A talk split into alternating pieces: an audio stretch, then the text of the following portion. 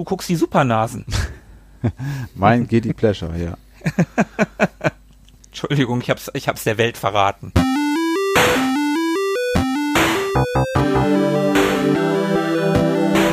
Ewig gestern.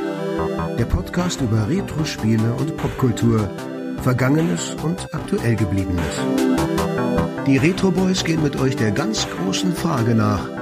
War früher wirklich alles besser?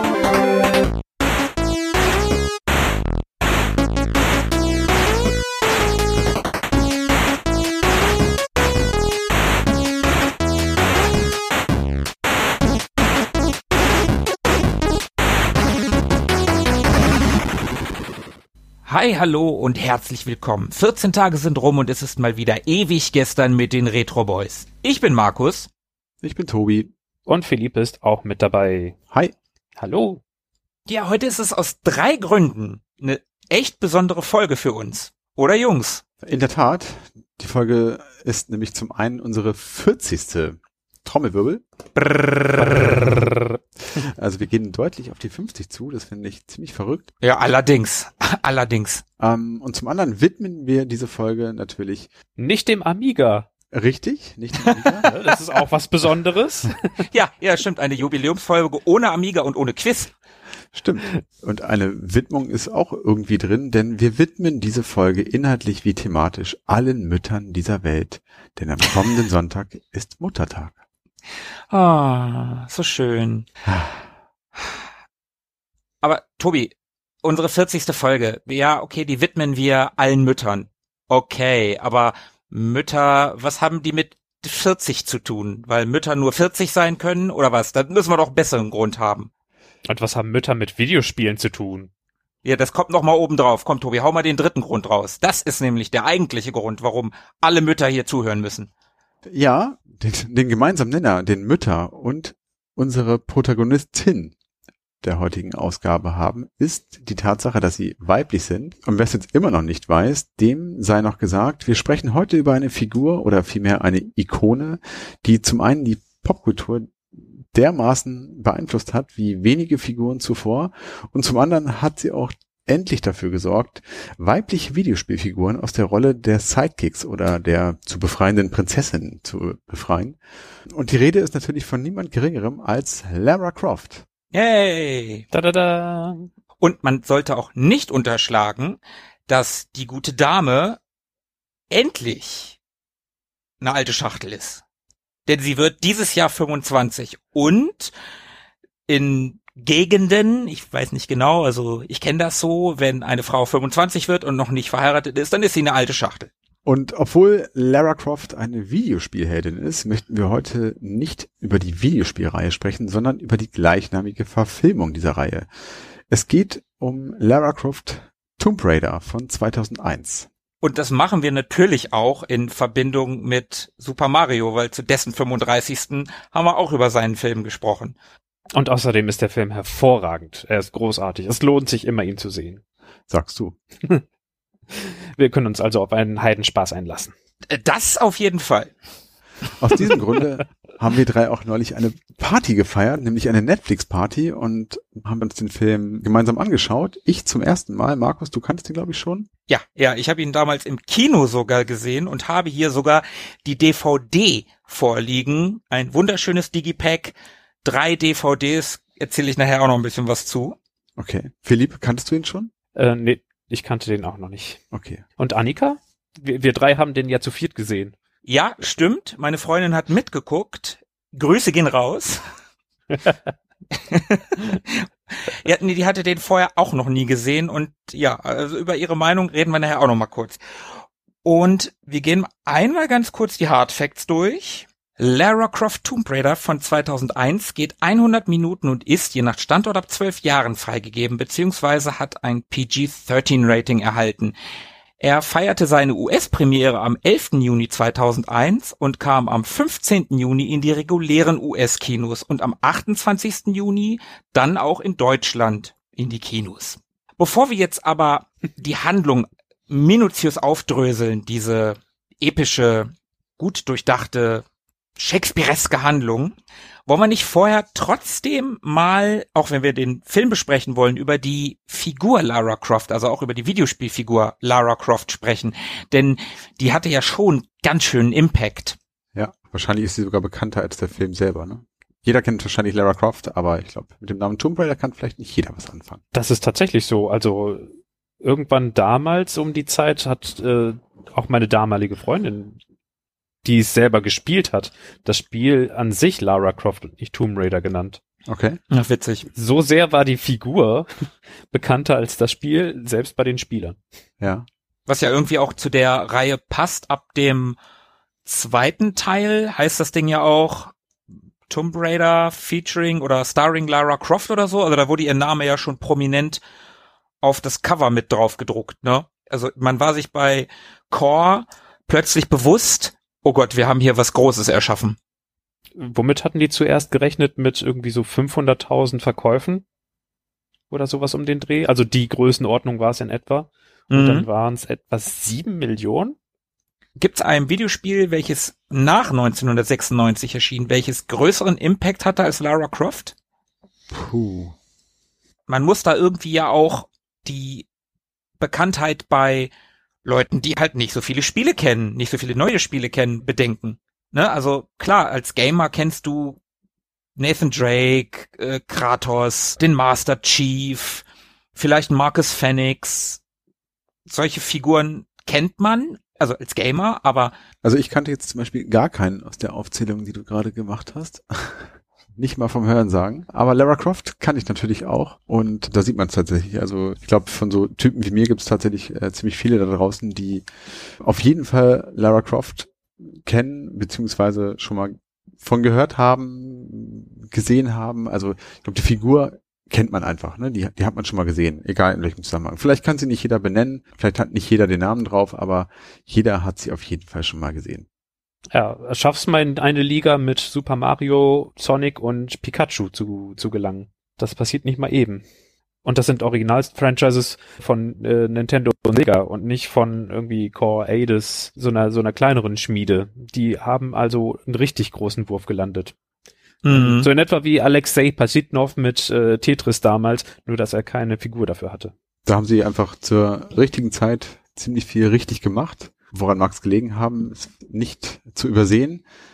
Lara Croft, weibliche äh, Videospiel-Hauptfigur, also hat es auch noch nicht so wahnsinnig oft gegeben. Klar gab es auch schon weibliche Protagonisten in Spielen. Wir erinnern uns an Metroid zum Beispiel, wo man hinterher sehr überrascht war, als dann schließlich eine, ein Frauenantlitz unter dem Helm zu erkennen war oder Du sagst es. Hinterher und überrascht, das sind zwei ganz wichtige Vokabeln in dem Zusammenhang. Die meisten Spieler werden es wahrscheinlich nicht gesehen haben, oder? Ich habe es auch nicht durchgespielt, von daher habe ich es auch eher irgendwo mal gesehen oder irgendwie anders mitbekommen.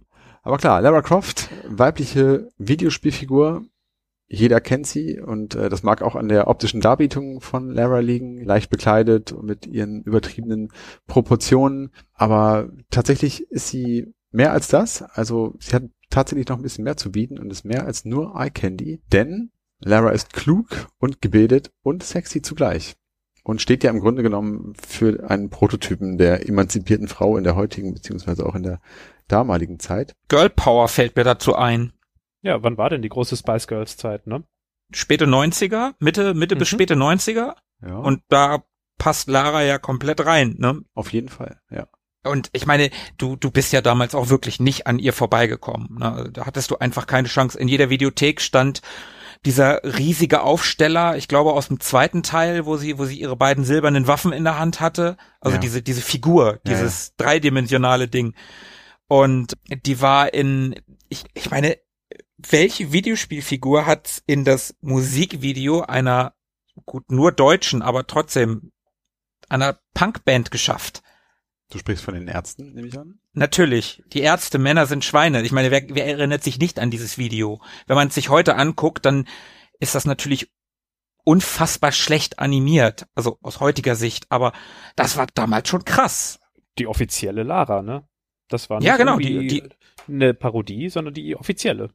Ja, ja, das war Lara Croft auf jeden Fall und die hat Werbung gemacht, die war irgendwie, war die auf dem Playboy-Cover? Das ist schon krass, was, was die für einen Impact hatte damals. Die war sogar auf dem Cover der Brigitte. Oh. Und beim U2 Musikvideo von Elevation gab's auch eine Version mit Lara Croft. Stimmt, ja. Ja, den, den Song mochte ich damals sogar richtig gern. Das war ein cooler Song. Also U2 war vielleicht doch noch mal ein Hauch größer und hatte etwas mehr Reichweite als die Ärzte. Ja, gut, in, in England vielleicht. Irland, Oder Irland. Nordirland oder so. Ja, die kennt ja außerhalb da keiner. Die werden, die sind so in, in so kleinen Kneipen aufgetreten, ne? Ja, eher so die kleinen Clubs, ja, ja. So, so Pubs, äh, die sind im Pub haben die gespielt und so und wurden mit Bier bezahlt im Nachgang. Halten wir so fest, Lara Croft hat ordentlich Wellen geschlagen, aber wer ist denn die Gute eigentlich? Ja, das muss man dann jetzt gucken, ne? Da gibt's halt zig Varianten, die sich über die Jahre natürlich immer wieder ein bisschen verändert haben. Also die Grundprämisse des Ganzen ist, dass sie aus wohlhabendem Hause kommt. Sie ist am 14. Februar übrigens geboren, Valentinstag. Also zumindest in den meisten Zeitlinien ist sie am 14. Februar geboren. Das Jahr variiert. Das früher irgendwann mal offizielle Jahr war 1968. Ich denke mal, aktuell ist das nicht mehr der Fall. Und sie ist die Tochter von Lord Richard Hansingly Croft, dem Earl of Abington und seiner Frau Lady Amelia Croft. Also wurde in die Aristokratie hineingeboren. Das sieht man ja auch schon in den Spielen und dann logischerweise auch im Film, dass das dieses riesige Anwesen, auf dem sich auch Teile des ersten oder zweiten Spieles stattfinden. Ich muss nämlich hier gleich sagen, ich habe die alten Spiele nie gespielt damals. Immer mal reingeguckt, also ich kenne das, aber ich habe es nicht gespielt. 86 Zimmer, glaube ich, oder? Oder 84? ja, der, der Spruch im Film, ja, ja, stimmt. Irgend- 83, irgendwie sowas. Also ein sehr herrschaftliches Anwesen, das sie da bewohnen mit ihrem, mit ihrem Butler. Den gibt's auch in den Spielen, ne? Mhm. Wie ist denn das bei euch? Habt ihr das gespielt? Nee. Also ich habe bis vor wenigen Tagen, als ich den Film zum ersten Mal gesehen habe, überhaupt gar keine Berührungspunkte zu Lara Croft und Tomb Raider gehabt. Kannte sie natürlich, aber hat mich einfach zu der Zeit überhaupt nicht interessiert. War halt auch genau die Zeit, über die wir ja vor kurzem schon ein paar Mal gesprochen hatten, wo mich auch so Computerspielen nicht wahnsinnig interessiert hat, wo ich einfach andere Interessen hatte. Also das ist irgendwie an mir vorbeigezogen. Ich habe die wahrgenommen, aber nicht, nicht weiter beachtet. Hm. Philippe, wie war's bei dir? Ich habe den ersten Teil nur mal so ein bisschen angespielt damals bei einem Kumpel an seinem Rechner mit einem Pentium 133 Hatte ich auch. und das waren nur so ein paar Minuten und ich habe versucht äh, mir zu merken, welche Taste auf dem Keyboard was konnte, weil die Steuerung ja noch mal um einiges unzugänglicher war, als sie es heutzutage bei den allermeisten Spielen ist. Hm. Und dann habe ich es aus den Augen verloren, obwohl ich mir eigentlich äh, das zweite Spiel gewünscht habe, aber irgendwie war es nicht drin, weder zum Geburtstag noch zu Weihnachten. Irgendwie gab es dann eben andere Sachen. Dann verging sehr viel Zeit, dann verging ein Reboot und dann noch ein Reboot und dann erst irgendwann habe ich auf der PS3 mal so ein bisschen Tomb Raider, also die Neuauflage, neue Neuauflage von Tomb Raider mal ein bisschen angespielt und es sah sehr vielversprechend aus. Das waren meine kargen Berührungspunkte. Ja, das haben wir ja Tobi auch schon mal vorgestellt. Richtig, ist auf meiner Liste. Mhm. Ich habe hier ja schon gesagt, dass ich die DVD hier vorliegen habe.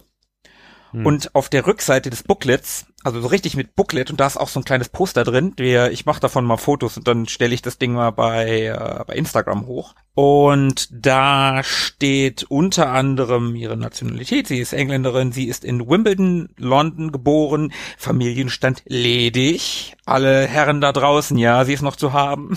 das ist so geil. Wir haben noch Chancen. Hier steht tatsächlich auch ihre Ausbildung drin. Sie bis von drei bis elf hatte sie Privatunterricht, von elf bis sechzehn war sie an der Wimbledon High School für Mädchen, von 16 bis 18 an der Gordonstown Boarding School.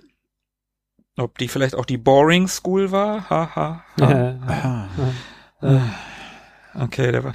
Von 18 bis 21 war sie an der Swiss Finishing School, dass man da wohl beendet hat. Ja, das sind so ihre Wer also ihr Werdegang. Sie ist 1,70 Meter groß, hat braune Haare, grüne Augen und hier stehen ihre Hobbys. Schwimmen, Reiten, Lesen. Nein. Archäologie, Fotografie, klassische Musik. Und jetzt wird's sehr spät 90er, frühe 2000er Extremsport Ah, und Autos und Motorräder. Extremsport, natürlich, klar. Ja, das ist äh, das, was ich hinten. Ich finde das irgendwie total geil. Ich finde diese DVD, ich habe die jetzt das erste Mal seit, keine Ahnung, bestimmt 15 Jahren in der Hand gehabt und habe mir das mal alles angeguckt. Das ist schon noch ein bisschen geiler, wie das so damals so im, im, im Digipack und äh, mit richtigem Booklet mit 14 Seiten, also ein 14-seitiges Booklet okay. und ein Poster. Also da ist noch richtig was drin. Heutzutage hast du nicht mal mehr einen Einleger, nicht mal mehr Werbeeinleger in den Blu-rays. Ja. Traurig.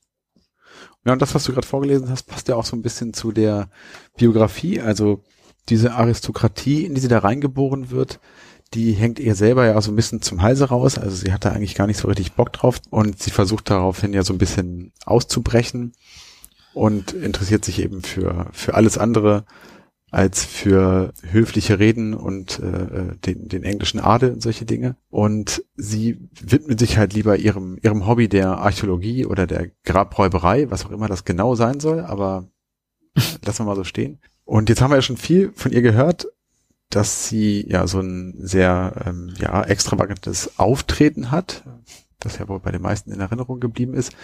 Vielleicht beschreiben wir sie auch einmal ganz kurz, weil das ist, finde ich, ein ganz, ganz wichtiger Punkt, der viel über sie auch aussagt, so, also über sie als, als Typ Frau vielleicht auch. Und das spiegelt ja auch nochmal so ein bisschen dieses Rebellentum wieder, aus dem sie da ausbrechen will, aus dieser Aristokratie. Hm, dann beschreiben wir die Filmvariante. Ja, Also ursprünglich hatten die bei Core Aidis halt ein bisschen Angst, dass es viel zu sehr in übliche Bahnen gerät, dieses Spiel, und gar nicht heraussticht aus der Masse. Und dann hat man beschlossen, na, da können wir doch mindestens was dran machen, indem wir einfach das Geschlecht des Protagonisten swappen und ihn zu einer Protagonistin machen. Und bei der Modellierung ist dann irgendwann ein Fehler passiert. Ganz rein zufällig, so etwa zwischen Schulter und Bauchnabelhöhe, so um den Dreh. Mhm. Und anscheinend wurde das gar nicht so als korrigierungswürdig oder so korrekturwürdig äh, betrachtet. Es hat sich anscheinend durchgesetzt und hat dann so ein bisschen, ja, das Image mitgeprägt. Also, dass man auch mit, mit Weiblichkeit, mit betonter Weiblichkeit immer noch genauso abenteuerlich unterwegs sein kann. Also, man muss nicht irgendwie ein Drei-Tage-Bart und, und fassbar breite Schultern haben, um äh, Gefahren bestehen zu können und um sich zu beweisen, sondern so eine Dame kann eben auch tough daherkommen, was man auch an ihrer Bekleidung und an ihrer Ausrüstung sieht. Also sie hat fast grundsätzlich, ich kenne sie fast gar nicht anders, äh, eben ihre beiden Pistolenhalfter an den Oberschenkeln, damit sie auch immer schön beidhändig schießen kann. Das war ja Mhm. nicht unbedingt Standard Mitte der 90er. Das war eher noch so ein bisschen over the top oder kam aus Hongkong mal so ein bisschen rü- rüber, wenn John Woo oder so sich gedacht hat, ach komm, wir, wir machen mal einen drauf. Und da hat äh, Lara Croft eben gezeigt, so wir Frauen, wir können das auch. Wir können genauso badass sein. Hatte dementsprechend auch wenig aristokratisch sehr kurze Hosen an, die sehr knapp waren. Also das war bestimmt gut für die Bewegungsfreiheit, aber hätte sich bei einem Dinner nicht gut gemacht, diese Hotpants. Und ihr Tanktop, ich, ich glaube, schulterfrei ist tabu im englischen Adel, oder? bestimmt. Ne? Müssen ja immer bedeckt sein. Also Laras Tanktop war nicht exakt Etikette. Damit wäre sie niemals am Türsteher des Palastes vorbeigekommen. Und natürlich auch immer die, die coole Sonnenbrille. Oder häufig, nicht immer, aber häufig gehörte die einfach dazu. Um es nochmal ganz deutlich zu unterstreichen, dass auch der Letztes mitbekommt, da ist jemand extrem cool drauf. Also macht so einen mysteriösen Blick, so dass man gar nicht erahnen kann, was, was ist gerade mit ihr, welchen Ausdruck hat sie und kann sich immer so ein bisschen ja in, in so einem Mystizismus wähnen oder in einer in einer gewissen Deckung. Und dazu, zu Beginn war das, glaube ich, ein Dutt, den sie anhatte in den Spielen. Der wurde aber später zum Zopf. Einfach damit die Haare nicht überall rumfliegen, sondern schön gebündelt sind, dass man auch alle Passagen gut überstehen kann und nicht irgendwo in einer Falle hängen bleibt oder von einem Tier gerissen wird. Also, ne, weiblich, ein Zopf, aber eben nicht die aufwendige Föhnfriese, die man am Buckingham Palace oder so gebrauchen könnte. Klingt also insgesamt wirklich entsprungen aus dem feuchten Traum eines jeden Nerds oder oder äh, Gamers dieser Tage, wenn du das so erzählst. Ach, die fingerlosen Handschuhe. Die waren auch ganz wichtig. Oh, die sind mir nie Die aufgefallen. auch oft dazu. Ja. Die hat sie ja, um da nochmal die, oder um da jetzt mal die Brücke zum Film langsam zu schlagen, die hat sie ja im Film eher selten an. Oder überhaupt mal? Nee, gar nicht, ne? Ich habe da keine Erinnerung daran, dass sie das im Film mal getragen hat. Was sie aber im Film getragen hat, waren definitiv die Hotpants und Mhm. auch das Tanktop, auch wenn es hier schwarz oder dunkelgrau gewesen ist und eher nicht in diesem Türkis, in diesem hellen Türkis, was ja sehr ikonisch geworden ist. Also diese, diese Optik, wenn du eine Frau auf irgendeiner Convention, gut, das gibt es ja nicht mehr, aber früher gab's sowas. Und wenn jemand Cosplay gemacht hat und türkises Tanktop, Hotpants, zwei Waffen in den Hände, hinten Zopf, das war sofort als Lara Croft zu erkennen. Also es konnte auch ein schlechtes Cosplay sein, es war einfach erkennbar. Auch wenn Männer so unterwegs waren, hat man sie gleich als Lara Croft erkannt. Hast du mal eine männliche Lara Croft gesehen? Also ein Lars Croft oder so? Bei Cosplays äh, gab, also es gab schon mehrere Fotos von solchen Herrschaften, ja. Okay, ich habe noch keinen männlichen, keine männliche Lara gesehen, tatsächlich. Also ich kenne ein paar Genderswaps. Egal. Aber stimmt, mein Bild von, von Lara Croft ist auch auf jeden Fall mit diesem türkisen Oberteil. Und Mhm. eigentlich haben sie ihr, dadurch, dass sie das im Film dann so ein bisschen äh, ja, entsättigt haben, haben sie auch so ein bisschen dieses Comichafte rausgenommen. Ne? Man wird so ein bisschen realistischer, finde ich. Ein bisschen, ja. Aber lass uns über den Film sprechen. Okay, wenn wir jetzt schon gerade bei der Film-Lara sind und bevor wir jetzt gleich doch mal noch mal genau in die Handlung reingehen, da möchte ich noch einmal sagen, dass Angelina Jolie, und das haben wir ja noch gar nicht erwähnt, Angelina Jolie spielt Lara Croft, die war damals 26 Jahre alt, die ist einfach geboren für diese Rolle. Ich finde, die sieht genauso aus. Ich kann mir da echt keine andere vorstellen, die das damals hätte besser machen können. Auch wenn wir später noch auf ein paar Casts Möglichkeiten zu sprechen kommen werden. Aber da muss ich einfach gerade mal sagen, ich finde das absolut perfekt. Genau das, was du beschrieben hast, Philippe. Die Hotpants, die Haare, der lange Zopf. Du hast ja nicht gesagt, dass sie ja auch einen sehr voluminösen Schmollmund hat in der Computervariante, also im Videospiel. Und das hat Angelina Jolie ja nun auch von Haus aus. Ich finde, viel besser hätte man es damals nicht treffen können. Ich verbinde sie auch übrigens äh, ausschließlich mit diesem Film. Mir fällt gerade so spontan auch gar kein anderer Film mit Angelina Jolie ein, ehrlich gesagt. Das ist ganz schön traurig. Ja, ich weiß. Also liegt natürlich zum einen daran, dass ich auch nicht so wahnsinnig bewandert bin in aktuellen Kinofilmen. Also akt- mit aktuell meine ich ja, weiß ja jeder, die letzten, letzten 20 Jahre so ungefähr. Aber ich verbinde sie auf jeden Fall mit Lara Croft und mit keiner anderen Rolle. Ob, ob das jetzt ein, ob das jetzt gut ist oder nicht, keine Ahnung, aber da gebe ich dir recht, das hat einfach, hat einfach gepasst. Das passt nicht nur optisch, sondern auch biografisch teilweise ganz schön gut. Also du erzähltest vorhin, äh, mit 16 ist sie an ein Internat gekommen, die Lara Croft. Und Angelina Jolie ist wann ausgezogen? Mit 14, oder? Hm, Irgendwie so um den Dreh.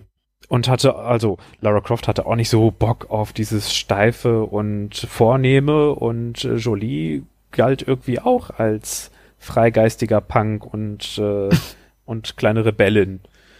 Also klein von daher, gut, die war schon ganz schön krass Rebellin. ja.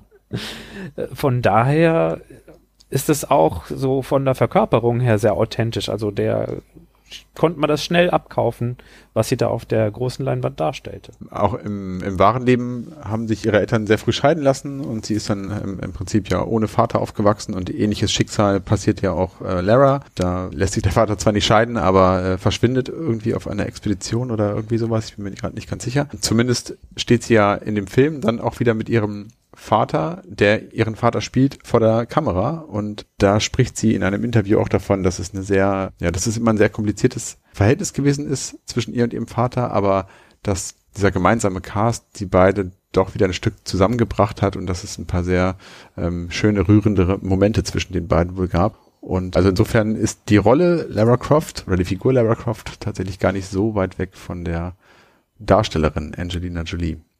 Jetzt haben wir lange und breit über die Figur gesprochen, wir haben Angelina Jolie schon mal angerissen, aber jetzt lasst uns mal über die Handlung sprechen, das Wichtigste an einem Film. Worum geht's? So, das war's mal wieder. Haben wir's, würde ich sagen. Was, was, was, was, was? Moment, Moment. Ich habe doch gerade gesagt, wir reden jetzt über die Handlung. Ja, haben wir's mal wieder. Also, wir haben bei Mario mindestens 20 Minuten über die Handlung gesprochen und die war erheblich dünner. Komm, jetzt hier mal Butter bei die Fische. Okay, also dünner weiß ich übrigens gar nicht, ob die Handlung bei Mario wirklich so dünn war. Die war ja doch sehr verschachtelt und äh, man musste da schon aufpassen irgendwie bei dem Film, sonst ist man gar nicht mehr hinterhergekommen. Bei Tomb Raider, den ich ja, wie gesagt, zum allerersten Mal gesehen habe und das ist auch noch gar nicht so lange her, ähm, war das ein bisschen einfacher. Also ich glaube, wenn man da mal zwei, drei Minuten nicht aufgepasst hat, war das auch gar nicht so wahnsinnig schlimm. Aber ja, lass uns mal versuchen, das äh, zu rekonstruieren. Also, wie gesagt, Angelina Jolie, aka Lara Croft, lebt da in ihrem Anwesen in England, das sie da von ihren Eltern oder von ihrem Vater geerbt hat, sehr herrschaftlich. Mhm. Wir erinnern uns, 86 Zimmer und so. 83 sind es übrigens, tatsächlich 83. 83, okay. Und im Prinzip beginnt der Film ja schon mit einer sehr, sehr geladenen Actionsequenz. Ähm, und zwar trainiert sie innerhalb dieses Anwesens ja für ihre Expeditionen oder ihre, ihre Reisen oder was sie da so tut. Ja, aber hallo, hallo, hallo. Spoiler-Alarm, ne? Du spoilerst dir die Szene schon. Ja. Das weiß man ja am Anfang überhaupt nicht. Ich finde tatsächlich, dass der Film mit einem unglaublich guten Shot beginnt. Du siehst ja Laras Gesicht und dann dreht und dann die Kamera fährt zurück und dann dreht sich die Kamera und dann ist ihr Gesicht auf dem Kopf und dann siehst du erst, dass sie kopfüber an einem Seil hängt. Und dann siehst du ja die Seitenansicht und dann sieht ja auch alles aus, als wenn das in so einem alten Tempel wäre. Und Hm. dann äh, weiß ich noch, in dieser ähm, Party, in dieser Netflix-Party, die wir gemacht haben, äh, als Lara dann da runterspringt, da schrieb Philippe irgendwie, ja, super äh, Wirework oder so, Genau. weil das schon sehr, sehr offensichtlich ist, wie sie da runterspringt, sich dabei ein paar Mal um sie, um die eigene Achse dreht und halt unten aufkommt. Aber da weißt du ja noch gar nicht, dass sie trainiert. Ja, stimmt, du hast recht. Aber da, da sieht man den Cineasten in dir. Ähm, so szenisch habe ich das, glaube ich, gar nicht äh, mehr in Erinnerung. Aber du hast vollkommen recht. Ich habe mich auch ähm, gewundert und mich gefragt, was soll das denn jetzt? Weil ich auch genau wie alle anderen wahrscheinlich gedacht habe, sie ist da jetzt in irgendeinem Tempel in Ägypten oder sonst irgendwo.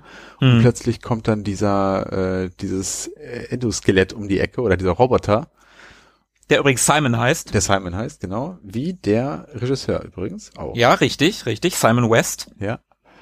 Und mit dem sie dann auf einmal anfängt, dort zu kämpfen. Und ich habe mich dann auch natürlich gefragt, wie um alles in der Welt kommt jetzt dieser komische äh, Hightech-Roboter in die Pyramide oder was auch immer, in den Tempel. Mhm.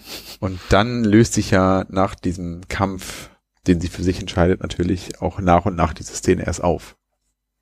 Sie entscheidet ihn ja nicht so richtig für sich, ne? Der, der Ja. ist, scheint ja, der scheint ja, der Roboter scheint ja äh, geschlagen zu sein und dann steht er aber doch wieder auf und dann sagt sie ja so, stopp.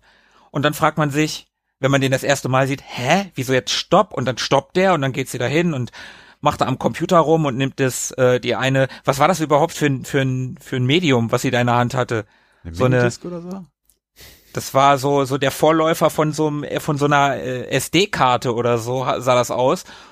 Und dann lädt sie in diesen Rechner Laras Party Mix und macht halt Mucke an. Und das ist irgendwie, das, also diese, ich finde diese erste Szene schafft schon sehr gut den Rahmen für den gesamten Film. Völlig überdreht, Ja. total drüber, aber die Action-Szene an sich finde ich okay, außer diesen ersten Wire-Work-Sprung, den sie da macht, der sieht echt nicht so cool aus. Aber ansonsten ist die erste Action-Szene richtig cool, wie sie mit beiden Knarren vornweg auf diesen Roboter zuläuft, dabei wie wild ballert, unter diesem Roboter hindurch slidet, sich im Sliden dreht und weiter ballert. Ja. Beidhändig. Das ist, das ist schon völlig übertrieben, aber irgendwie auch geil. Oder auch eine Säule zerschießt, Ja. eine unfassbar fette Steinsäule zerschießt, die daraufhin runterfällt und während diese Säule fällt, springt sie drauf und dann springt sie am Ende mit einem Vorwärtssalto runter und als sie vor dem äh, Roboter landet, macht sie dann mehrere Flickflacks rückwärts Ja. und in einem Rückwärtssalto lädt sie, glaube ich, nach oder greift nach den äh, Pistolen und schießt dann in, in der Landung. Also wenn da nicht alles überladen ist, dann äh, weiß ich auch nicht. Also die, da wollten alle alles rausholen. Die das Sahnehäubchen mit Kirsche und Schokostreuseln oben. Passt drauf. ja aber zum Game, oder? Also ich meine, so ungefähr Genau. hat sich Lara in den Games bewegt, ne? Die hat Saltos gemacht, die hat, äh, wie heißt das, ein Salto zur Seite gemacht und so und hat dabei mit beiden Knarren geballert die ganze Zeit, wenn Gegner da waren. Ja, das war schon eine unheimlich gute Choreografie. Und das war übrigens auch ein Grund, warum der Toby Gard, also der Character Designer, der sich Lara Croft ausgedacht hat, sich für eine weibliche Figur entschieden hat. Er wollte nämlich gerne eine akrobatische Figur erschaffen und konnte sich das nur schlecht an einer männlichen äh, Helden vorstellen. Und äh, aus dem Grunde ist es dann am Ende eine Frau geworden. Ah, okay, witzig. Wo ist denn das Problem, wenn Marcus Phoenix äh, so Seitwärtssaltos macht? Verstehe ich Oder jetzt der nicht. Master Chief. Die kenne ich alle nicht. Aber ich fand, fand diese Eingangsszene da auch wirklich cool. Das war eine coole Choreografie. Ich fand sie irgendwie immer noch so ein bisschen hölzern, während, sie da rumballert, so. Aber das finde ich hat sich im Laufe des Filmes ähm, verbessert. Also das war so mein erster Eindruck. Ich mach jetzt mal, äh, ich stell mal eine steife Theorie auf. Vielleicht fandst du es hölzern, weil du nicht darauf vorbereitet warst und im Rest des Films, weil du dann wusstest, okay, so sind die Action-Szenen, fandest du es nicht mehr so hölzern. Und wenn du ihn jetzt nochmal gucken würdest, würdest du die Eingangsszene vielleicht besser finden. das kann sein. Also ich fand die Szene auch cool. Ich fand sie sah beim Schießen immer nicht so aus, als ob sie da richtig Freude daran gehabt hätte. Aber vielleicht war es ja auch so. Wer schießt schon gerne? Jedenfalls wurde sie als Charakter etabliert. Ja. Also äh, wehrhaft, energisch, aber trotzdem immer noch mit so einem Funken Spaß. Also hinterher nochmal mit der PC MCIA Speicherkarte den äh, Lara Croft Megamix anschmeißen. das ist jetzt nicht so, als wäre jemand nur verbissen. auch so ein bisschen. Da ist immer so ein, ja, abgebrüht und immer mit Spaß bei der Sache. Irgendwo, irgendwo ist doch noch ein Funken äh, Grinsen dabei. Da, das, das ist tatsächlich im ganzen Film und da greife ich ein bisschen vor und das Mhm. finde ich auch, das finde ich auch gerade rückblickend, das ist mir beim Gucken nur so am Rande aufgefallen, aber im, im Rückblicken irgendwie ist mir das jetzt noch mal stärker aufgefallen, dass sie die ganze Zeit Spaß hat. Also fast den kompletten Film hat sie immer wieder auch in den krassesten Action-Szenen irgendwie ein Grinsen drauf oder zwinkert irgendwem frech zu und ist nie irgendwie sie, sie handelt nicht aus Wut oder oder Rachsucht oder oder weil sie weil sie einfach irgendwie einen fiesen Moment hat. Sie hat die ganze Zeit Spaß. Ja, lass uns weitergehen. Ja, Sie hat also diesen Roboter in Anführungszeichen besiegt oder stillgelegt, sagen wir mal, oder stilllegen Mhm. lassen. Und ja, wie geht's weiter? Also jetzt ist schon mal klar, sie befindet sich da nicht in einem Tempel und auch in keiner Pyramide, sondern trainiert dort in ihrer ähm, ja ganz eigenen privaten Trainingsumgebung in oder auf ihrem Anwesen und wird da unterstützt von ihrem Butler, den haben wir auch gerade schon mal kurz erwähnt. Ich weiß gar nicht, wie er heißt. Hillary. Hillary. Okay. Typisch männlicher Name. Wer kennt ihn nicht? und der erinnert auch so ein bisschen von, äh, an, an Alfred von, von Batman. Also der erfüllt auch so eine gefühlte Vaterrolle so ein bisschen. Also der ist nicht einfach nur Butler. Ich glaube, der ist auch einfach so ein bisschen ja, Vaterersatz, Mädchen für alles, Beschützer, wie auch immer. Zumindest macht Aber er erheblich jünger. ja, erheblich ja, ja, jünger. Ja. Kein, kein, kein Mhm. alter Alfred. Ähm, aber älter als er, äh, aber älter als sie auf jeden Fall. Ja, ja, das auf jeden Fall. Und dann hängt da ja noch dieser Computerfreak Bryce rum. Genau, der spät 90er, früh 2000er Computerfreak. Ja, aber äh, genau In das. Matrix wäre es Maus Ja, gewesen. ja, genau, Maus. Goldeneye wäre es Boris gewesen. Und in den neuen Bond-Filmen wäre es Q. Ja, Weil richtig. es ist genau so ein Typ. Ja, absolut. Genau, der wohnt ähm, exzentrischerweise halt auch nicht im Haus, sondern vor der Tür in seinem Trailer. Ja, das hast du ja gerade schon angeteasert. Ach, warum, äh, wir haben 83 Räume. Kannst du nicht einfach im Haus wohnen? Nein, da fühle ich mich eingeengt. Oder äh, sagt er doch irgendwie Ja, ja, sowas. genau. er muss ja, Ja, diese, diese leicht spinige, ähm, nerdige Computer-Freak-Art natürlich da auch nochmal. Ja, ja, auf jeden Fall, auf Betonen. jeden Fall. Und ja, wie geht's denn eigentlich weiter? Ähm, Ja, Tick-Tack. Äh, Die Uhr geht, äh, also, ne? Geht voran, die Zeit. Äh, nein, also Lara entdeckt, nachdem sie ein bisschen bedauert wird vom Butler, dass sie überhaupt nicht damenhaft ist, ähm, auf Entdeckungstour im Anwesen und entdeckt dort eine mysteriöse Wanduhr. Standuhr Und die- oder so ein, anfängt, oder, St- oder Standuhr. ja, das ist so eine, Wand oder so Stand. eine Birne, ich würde mal sagen, wie groß mag die sein? So DIN A4 Blatt groß und also so, dass man sie noch tragen kann. So also Dreh. so ein, so ein, so ein Karton, so ein, so Genau. ein, so ein äh, Amazon-Karton groß. Genau. Also äh, zwei Weintetrapack große ähm, Standuhr. Schön, dass Und, du Wein-Tetrapack sagst und nicht etwa Apfelsaft oder so. Nein, Wein. Und der Film wird ja auch nur besser mit der Zeit, so wie guter Wein. Ähm, und ähm, diese, dieses äh, Ticken macht sie halt neugierig. Und dann möchte sie hier herausfinden, was es damit auf sich hat. Rast erstmal dafür durch die halbe Stadt, um äh, da einen Experten für zu finden. War das bei dieser Auktion? Ja. Ja. Ja.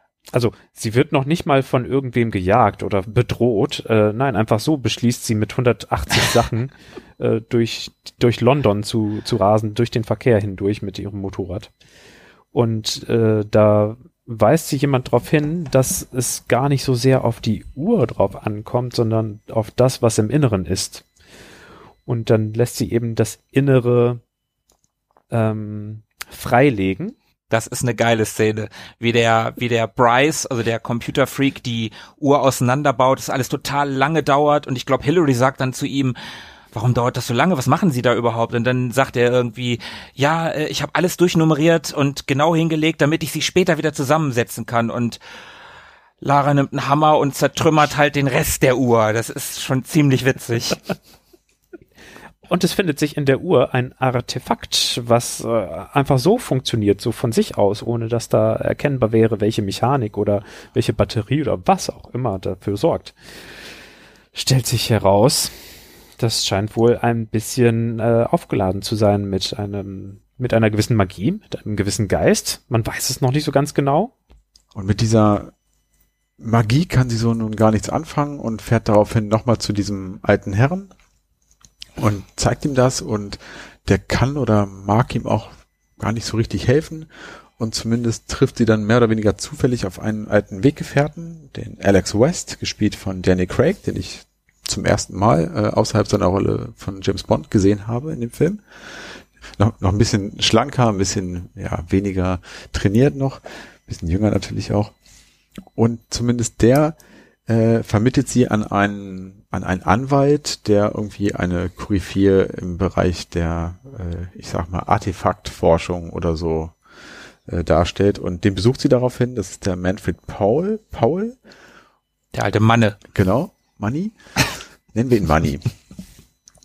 Und ähm, sie nimmt dieses Artefakt aber nicht mit, mit zu ihm hin. Also sie besucht ihn nicht mit dem Ding in der Tasche, sondern erzählt ihm nur davon und der wird dann gleich hellhörig. Die zeigt ihm Fotos. Genau, sie zeigt ihm Fotos, er weiß genau, wovon sie redet und äh, wird gleich hellhörig und will dieses Teil natürlich sofort haben. Ja, und dieser, dieser Paul sagt dann auch noch so ganz, ja, fast schon schmierig, irgendwie so, so wie so eine, wie so eine Schlange, wie so eine Schlange bei, beim Dschungelbuch, wie die Schlange beim Dschungelbuch, sagt er dann so, ach, schade, dass sie nur Bilder mitgebracht haben. ja.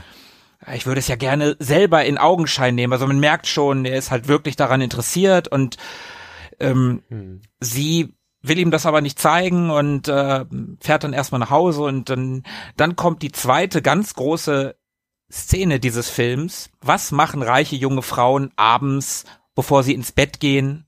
Lesen, schwimmen, reiten. Mhm. Könnte man, könnte man machen. Oder man macht Ballett an. Bungee-Ballett. Genau. Oder man macht Bungee-Ballett. Ja, und das macht Lara. Das ist schon ziemlich abgefahren, wie sie in dieser riesigen Vorhalle ihres, ihres Hauses, ihres, ja, das ist ja schon ein Mansion, ne, so wie Wayne Manor oder so, ne, äh, Croft Mhm. Manor oder so, also wie sie in diesem, in diesem riesigen Foyer von den, äh, an diesen Bungee-Seilen hängt, links und rechts, äh, und dann immer runterspringt und wieder hoch und runter und hoch. Und währenddessen kommt so ein, so eine Gruppe schwer bewaffneter Typen, die das Haus stürmen, so, so in SWAT-Team-Manier, aber eindeutig keine äh, von den Guten. Und dann kommt eben diese besagte zweite richtig gute Action-Szene. Das haben sie echt gut gemacht, dass, äh, dass sie da Laras Charakter weiter beschrieben haben, dass sie natürlich nicht vor einem Schachbrett sitzt und erstmal da ruhig rumchillt, sondern natürlich auf die Art und Weise runterkommt und dann aber auch genau die Szene, die du jetzt gleich äh, beschreiben wirst, so schön aufgesetzt haben, dass alles an seinem Ort ist, um die abzufeiern. Ja, das ist als Action-Szene einfach so toll. Tobi hat es ja vorhin schon gesagt, wie die, wie der Kampf gegen den Roboter choreografiert ist. Und ich finde, dass hier die Choreografie noch mal einen Schritt weiter geht. Philippe, du hast das während des äh, Guckens, während des gemeinsamen Schauens in den Chat geschrieben, dass da was von äh, von Hongkong mit zu sehen war. Hm, Und da hast du total. da hast du auch absolut ins Schwarze getroffen, finde ich, wie Lara die, die, diese Szene, wie, wie sie dann sich fallen lässt und dann horizontal in Richtung Boden fällt und dann so, ich sag mal, zehn Zentimeter über dem Boden langsamer wird und dann fast den Boden berührt und so wissend in eine Richtung guckt.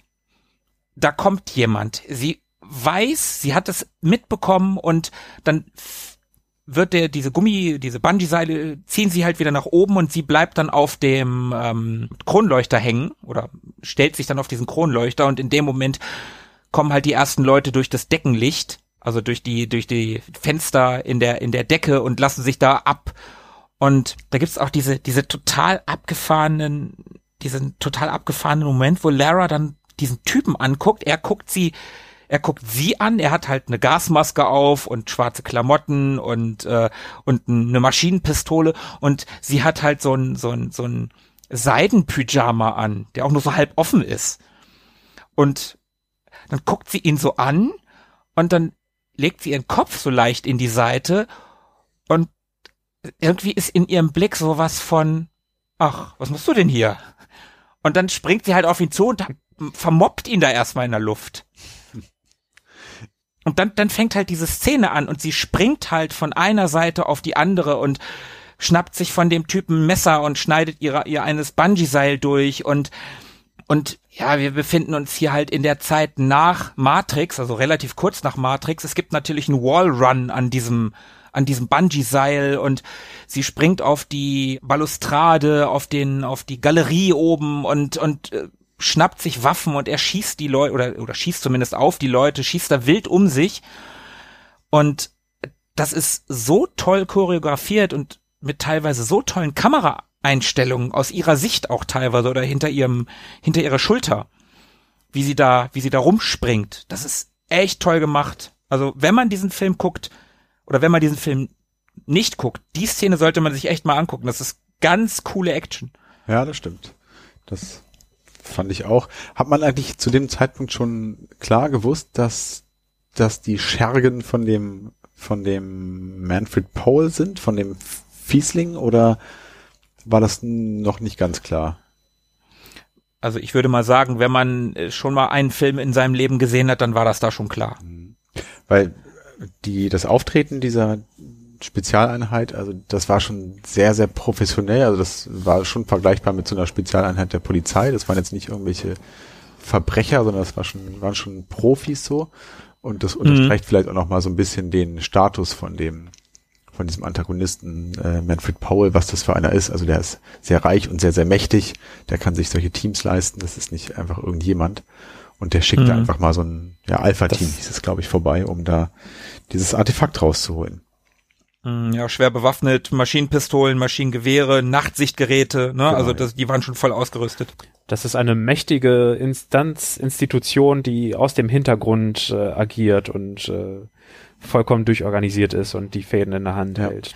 Naja, also diese, ich habe ja diese diese Actionsequenz eben gerade schon in den höchsten Tönen gelobt und die geht dann halt noch noch weiter. Lara ist dann ja teilweise unbewaffnet und äh, er wehrt sich dann mit einer Luftdruckkanone, also mit so, einem, mit so einem Schlauch dran, in der sie Schraubenzieher vorne reinsteckt und, und der, der Bryce gibt ihr dann über Funk mit den ganzen Kameras im Haus, sa sagt ihr dann, wo die Sachen sind.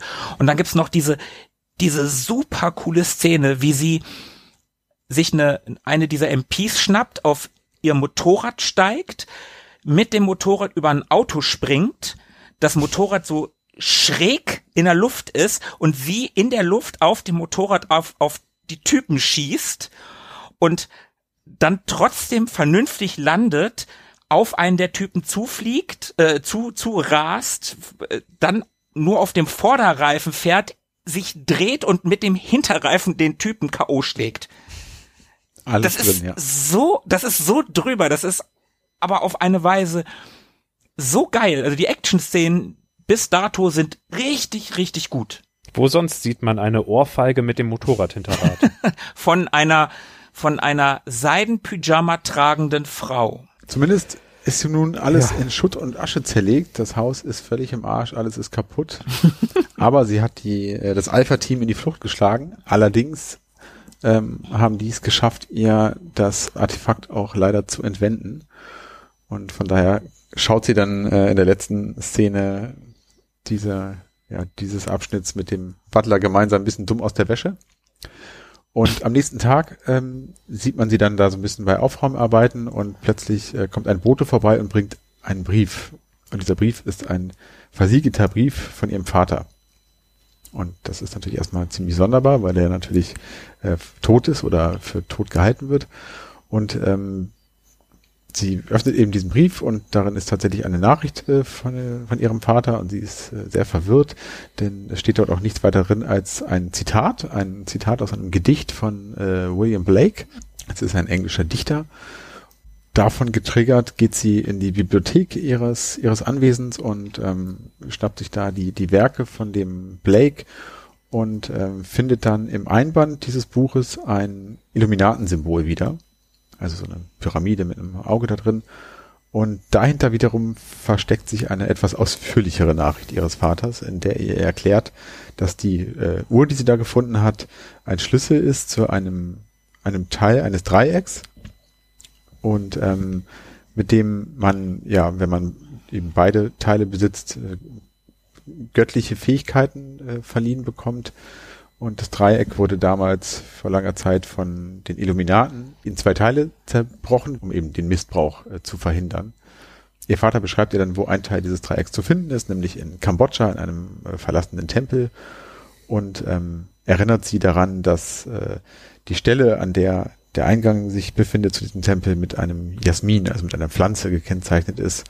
Die kommt in eine, in eine Rückblende. Also man, man sieht dann halt in Rückblenden, wie ihr Vater ihr als Kind schon erklärt hat, was es mit diesem Jasmin auf sich hat. Und in dem Brief sagt ihr nochmal, wie wichtig dieser Jasmin ist. Und ähm, wie gesagt, dann kommt halt diese Rückblende, diese Erinnerung von Lara, wie ihr Vater das erklärt. Und für dieses Auffinden dieser zwei Dreiecksteile bleiben ihr dann auch nur 60 Stunden Zeit, denn, und da kommt wieder das ganz große, denn es wird eine Linearkonstellation geben. Also die damals noch neun Planeten unseres Sonnensystems sind in einer Linie und, und am Ende gibt's eine Sonnenfinsternis. Alle 5000 Jahre nur. alle 5000 Jahre laut des Films. Ich weiß nicht, wie oft sowas in echt vorkommt, aber Fun Fact, was ich tatsächlich ganz interessant fand, die Chinesen haben am Tag dieser Konstellation, bei der verschiedene Planeten in der Reihe stehen, einst ihre Zeitrechnung gestartet. Okay. So, und jetzt kommst du. Da kann man nicht so oft Neujahr feiern. Neujahr geht jedes Jahr, aber naja, egal. ja. Am Ende nimmt Lara all diese Hinweise zusammen und geht natürlich oder fliegt natürlich auf dem schnellsten Wege nach Kambodscha. Die hat schließlich viele Kontakte, also ist das für sie jetzt nicht so das Problem. Vor Ort befindet sich aber leider schon Paul und Konsorten und auch dieser besagte Alex West, der, wie gesagt, von Daniel Craig gespielt wird. Und die versuchen halt mit den dort ansässigen ich hätte jetzt bei einer Eingeborenen gesagt, wir sind ja nicht bei Indiana Jones, also mit den Kambodschanern, also mit Hilfsarbeitern, das Tempeltor äh, einzureißen und ähm, das ist dauert halt sehr lange und Lara, die ist halt schlau, ne, die hat ja auch den den den, den Tipp ihres Vaters und findet den Eingang natürlich vorher. Aber wie es in solchen Filmen nun mal so ist, am Ende kommen die Bösen in Anführungsstrichen auch in den Tempel und äh, da, ja, wie, wie, da ist diese Statue und ich, ich habe das, wie haben die gewusst? Also da, da sind dann verschiedene Sachen zu machen. Da, da ist diese Statue, die hat vier Gesichter, sechs Arme und äh, das ist äh, irgendeine Gottheit. Ich weiß es jetzt leider auch nicht mehr. Man, man mag es uns, äh, man mag es uns verzeihen. Auf jeden Fall, ich, woher wussten die, dass man diese Schwerter nehmen muss und in diese Löcher auf dem Boden stecken muss? Ja, gut. Naja, auf jeden Fall ist im Boden, weil, weil ja Paul mittlerweile das, das, diesen Schlüssel hat, also diese, dieses Amulett, was ja ein Schlüssel ist quasi, und im Boden ist halt quasi auch eins dieser Schlüssellöcher, wo das reinpasst, aber Lara hat natürlich das Richtige gefunden und dann,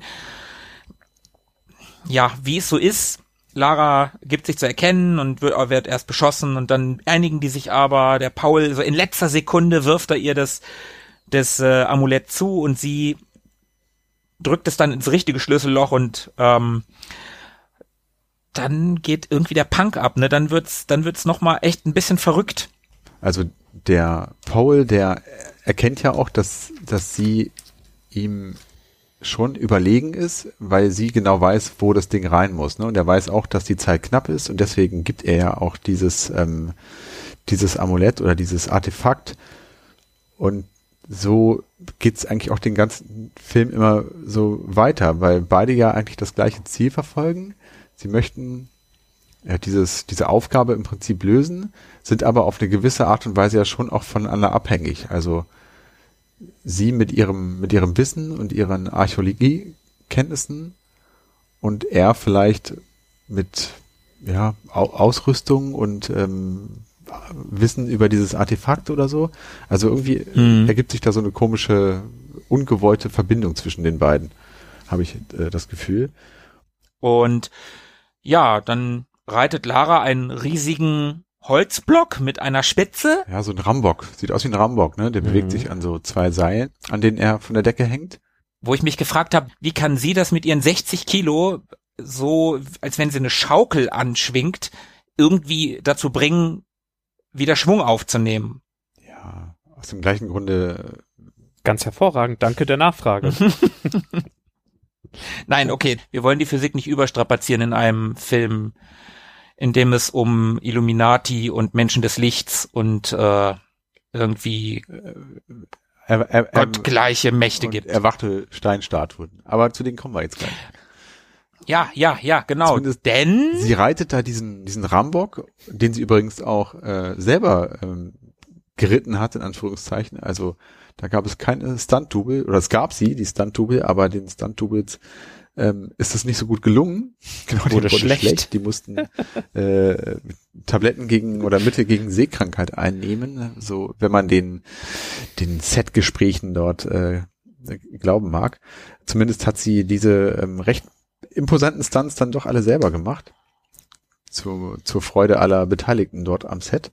Äh, weil ihr das wohl auch so große Freude gemacht hat, diese ganzen Stunts selber zu machen. Und zumindest ähm, kriegt sie es dann hin, mit diesem riesigen Rambock, der mehrere Meter lang ist und an dem vorne eine kleine Spitze befestigt ist, eine winzige Fläche zu treffen, äh, die zur Folge hat, dass irgendein Glas zerbricht.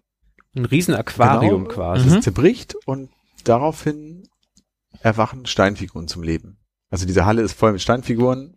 Diese Affenkrieger, genau. oder? Ja, genau. Affenkrieger, die sind so flankiert um eine Riesenstatue und die wachen alle zum Leben und es entbrennt ein, ein äh, ja, ein punkiger, großer, äh, unübersichtlicher Kampf gegen diese Steinstatuen, wo Lara und der Antagonist Paul und seine Männer aber auch wieder auf der gleichen Seite kämpfen, gegen diese Statuen.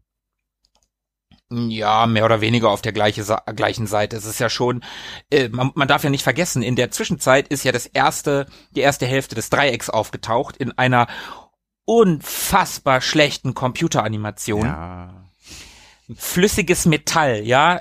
Anfang der 90er haben die das bei Terminator 2 so gut hinbekommen und hier taucht dieses zehn Jahre später ungefähr roundabout taucht dieses Mhm. diese dieses Dreieck in flüssigem Metall irgendwie aus dem Boden auf und es sieht echt scheiße aus.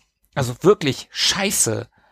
Ja, das sah wirklich schlimm aus. Da gebe ich dir vollkommen recht. Aber auch die Steinfiguren sahen nicht wirklich gut aus, muss man sagen. Das, äh, Ja, nee, nicht wirklich. Außer die vierbeinigen, die sahen ganz cool Ja. aus. das er hat, hat so ein bisschen an diese, so von der Ästhetik an, an diese alten Sindbad-Filme erinnert, fand ich. Kennt ihr die? Diese äh, ganz alten aus den 60ern, 70ern oder so? Ja, ja, klar, klar. Ray Harryhausen, der hat ja diese ganzen Stop-Motion oder äh, ja doch, das war damals noch Stop-Motion, bevor es Go-Motion gab.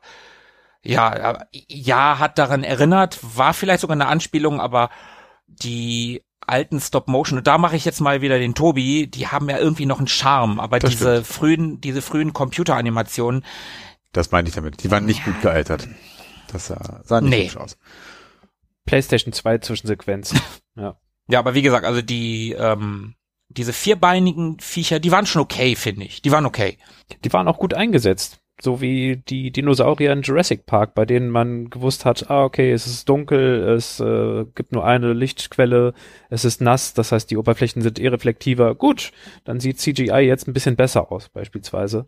Und so ähnlich haben sie das in dem Tempel mit den vier Beinern auch gehabt. Da es sind schnelle, sch- äh, schnelle Aufnahmen mit viel Bewegungsunschärfe. Es ist alles irgendwie so im Halbdunkel, man erkennt nicht so viel und es sind ständig Säulen Ja, im. Weg. Prima, da kann man es einsetzen und dann äh, fällt das auch nicht so auf. Das ist filmisch dann gut gemacht. Mhm. Einfach gut mit den Mitteln gehaushaltet. Mhm. Und dann ist dieser Kampf auch schon vorbei.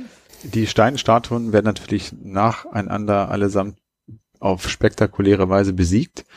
Und im Prinzip endet das Ganze auch wieder so wie in der Action-Szene zuvor, denn der Paul gelangt wieder in den Besitz des Artefakts oder dieser Uhr. Also sie hatten, sie geht nicht ganz mit leeren Händen. Und da kommt ja wieder das, was du vorher schon gesagt hast, dass die beiden wieder voneinander abhängig sind. stimmt.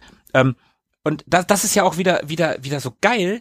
Die, die Bösen, die laufen ja zuerst raus und Lara muss dann so die letzten, dieses Riesenviech, was dann da noch sich bewegt, was übrigens auch ganz schlimm aussieht, äh, alleine fertig machen. Und dann kommt ja eigentlich das, das Geile, die Bösen sind draußen, setzen sich dann vor den Tempel, Lara macht die Arbeit und dann später telefonieren die ja noch, als die, als die irgendwie, als Lara dann in diesem Tempel da ist.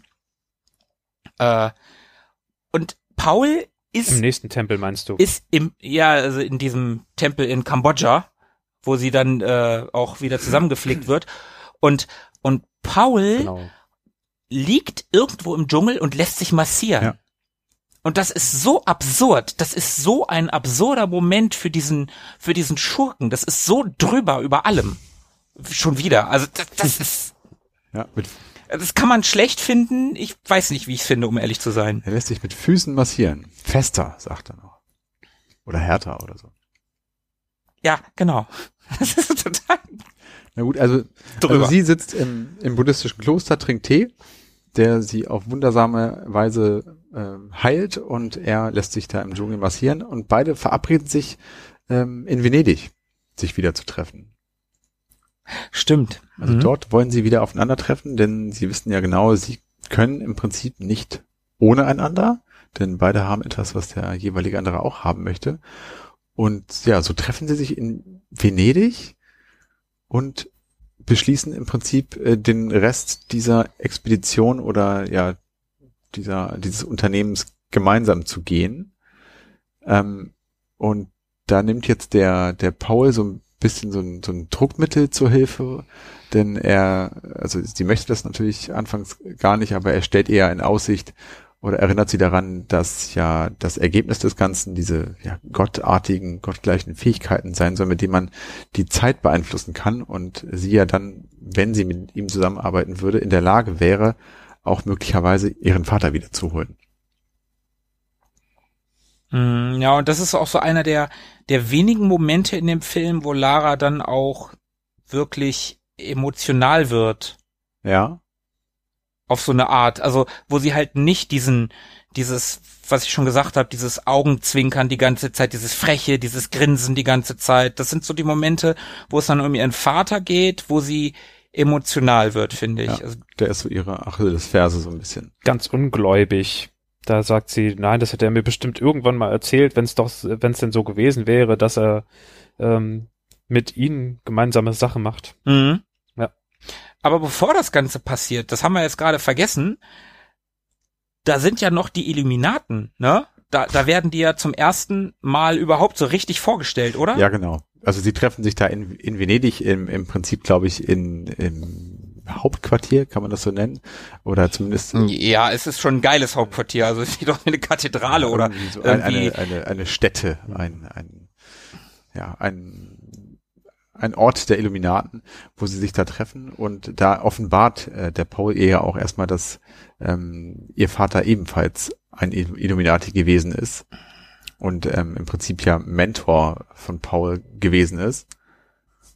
Und äh, daraufhin äh, eröffnet ihr, er ihr halt die Möglichkeit, ähm, ihren Vater durch, durch diese, ja, durch diese Möglichkeit, die Zeit zu beeinflussen, wieder ähm, zurückzuholen. Und ja, aus dem Grunde willigt sie dann ähm, plötzlich etwas widerwillig, äh, schließlich doch ein in die Zusammenarbeit. Wobei da auch noch eine geile äh, Szene ist, wo, wo auch wieder ihr, ihr Charakter, ihr, ihr Spielen, also bevor er über ihren Vater redet, da ähm, sind sie ja in dieser Halle, wo vorher der, dieser Hohe Rat oder was auch immer getagt hat. Und da ist ja dieser Stuhl, dieser hohe Stuhl in der Mitte. Und dann, dann guckt sie ihn ja so an, diesen Paul, und dann sagt sie zu ihm, äh, wer sitzt hier? Und er, er geht da gar nicht drauf ein und, und belabert sie halt, ja, hey, komm, wir tun es zusammen und äh, bla und aber ich glaube nicht, dass sie hier sitzen. Sagt sie halt so, so, so super geil, so viel Sand. Und, und sie grinst sich halt die ganze, Zeit, äh, die ganze Zeit dabei eins. Ja, stimmt.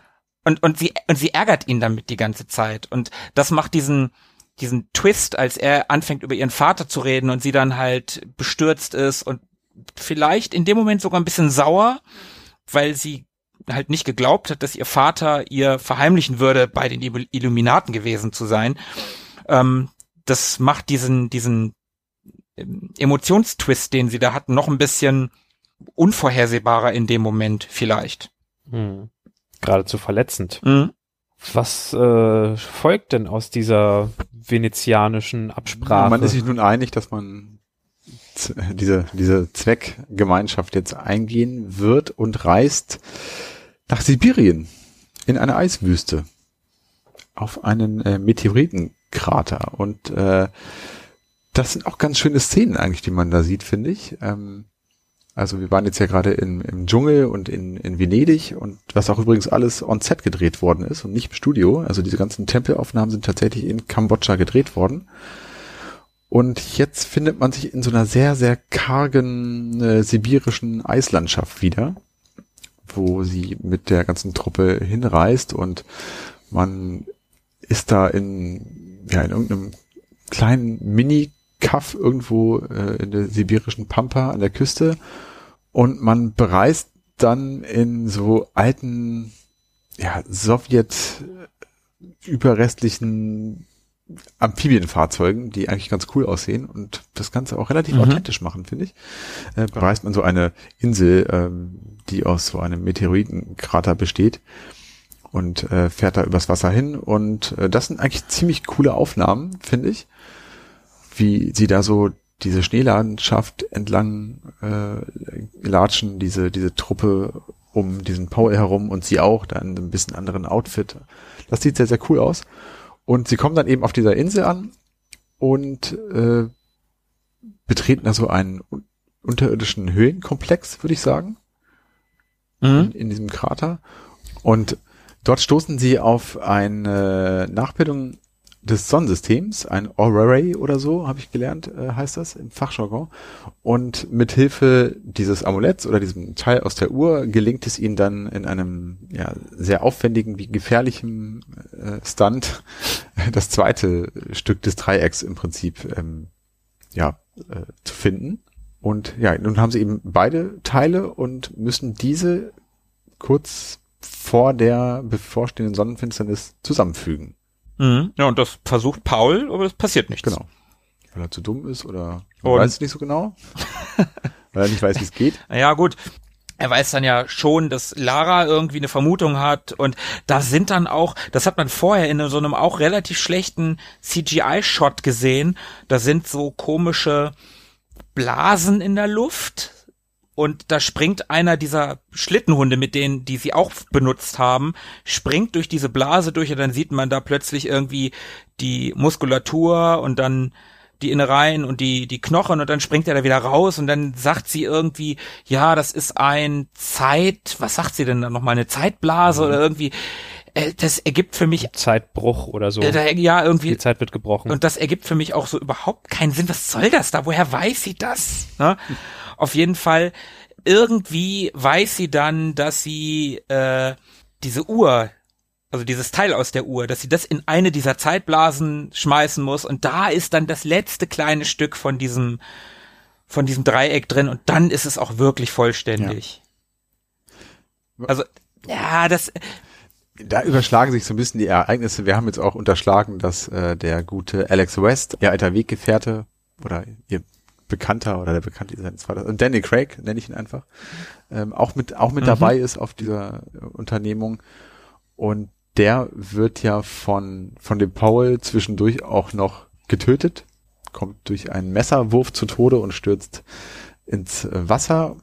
Ich glaube, man, man, man kann das jetzt auch schon noch abkürzen, dass Lara am Ende das Dreieck bekommt und damit die Zeit, also sie hat dann auch noch eine Vision von ihrem Vater, der ihr sagt, sie, sie solle nicht mehr der Zeit rumspielen und und äh, die versöhnen sich dann auch da in dieser in seiner Vergangenheit und ihrer Gegenwart, was überhaupt keinen Sinn ergibt, aber egal. In der Seelenwelt aus dem Soulstone. Ja, genau, also das, so irgendwie das, so. Der eigentlich springende Punkt daran ist ja, dass sie eigentlich die ganze Zeit dieses ganze Unternehmen oder diese Unternehmung mitmacht, um ihren Vater im Prinzip wieder zurückzuholen aus der Zeit. Das war ja der Ansporn. Mhm. Ja, stimmt ähm, entschließt sich dann aber kurzerhand, das nicht zu tun. Also du hast ja gerade von der Vision gesprochen. Ihr Vater redet ihr dann ja ins Gewissen, man darf die Zeit nicht verändern und ähm, so weiter und so fort. Findet dann ihren Frieden ähm, mit ihm und beeinflusst die Zeit aber dennoch, indem sie ein paar Minuten zurückreist in der Zeit, um zu verhindern, dass der Alex West ähm, von Paul ermordet wird. Und da äh, kommt sie genau im rechten Moment.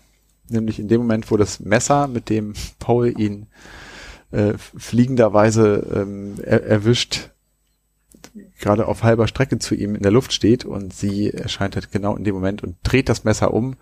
Und dann setzt die normale Zeit wieder ein. Und es fliegt in die entgegengesetzte Richtung und trifft wie aus äh, heiterem Himmel den Pole. So.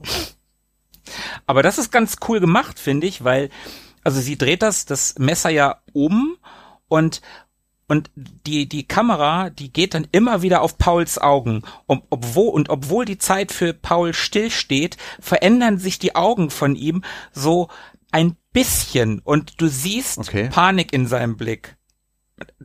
Das fand ich total cool. Also immer wieder hat man Pauls Gesicht und Augen gezeigt und das veränderte sich so ein Mühe, so ein ganz bisschen. Das war richtig cool gemacht. Das hat mir, das hat mir wiederum sehr gut gefallen. Und dann kommt halt der Endfight, weil Paul natürlich noch nicht tot ist, sondern nur verletzt. Dann kommt der große, große Schlussfight, äh, wo Lara nochmal ihre, ihren, ihre Faustkampftechnik zeigen kann und ihm unter anderem ganz schön krass gegen den äh, Kehlkopf schlägt und ihn damit dann ja auch umbringt. Und dann fällt die ganze Bude zusammen, also das ganze, die ganze Höhle stürzt ein. Auf jeden Fall muss sie dann mhm. halt ganz schnell fliehen. Und dann kommt auch noch so ein Gaming-Moment. Sie kommt dann ja aus dieser, aus dieser Höhle raus, die ja hinter ihr einstürzt, in, äh, stürzt in Zeitlupe. Das sieht auch alles ganz cool aus, auch alles sehr echt, weil es halt echt gefilmt wurde und echte Kulissen zusammenkrachen. Und sie kommt dann da in diesen, in diesen, ähm, ja, Höhleneingang zurück, wo immer noch alles gefährlich ist und alles zu, zusammenzubrechen droht und dann sind da halt diese Schlittenhunde, mit denen sie ja zu dieser Höhle gefahren sind, als die Amphibienfahrzeuge nicht mehr gingen. Und dann der, aber der Schlitten ist ja schon kaputt, weil da ist was draufgefallen und dann geht sie, diese, geht sie zu diesen Hunden und dann findet sie die und sagt, aha. Und genau das macht sie auch immer in den Games. wenn sie Okay. irgendwas findet. Schöne Anspielung. Ein Gegenstand, ein Artefakt. Genau.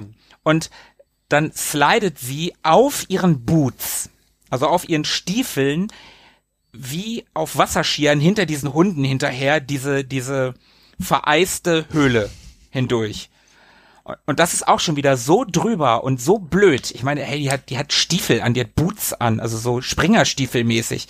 Die haben Profil. Wie soll das ja, gehen? stimmt. Das ist total, das ist total übertrieben. Ich meine, viel realistischer wäre es zum Beispiel äh, durch so ein glattes, weißes äh, Röhrensystem äh, auf einer Matratze zu rutschen, wie das zum Beispiel bei den Super Mario Brothers am Ende war.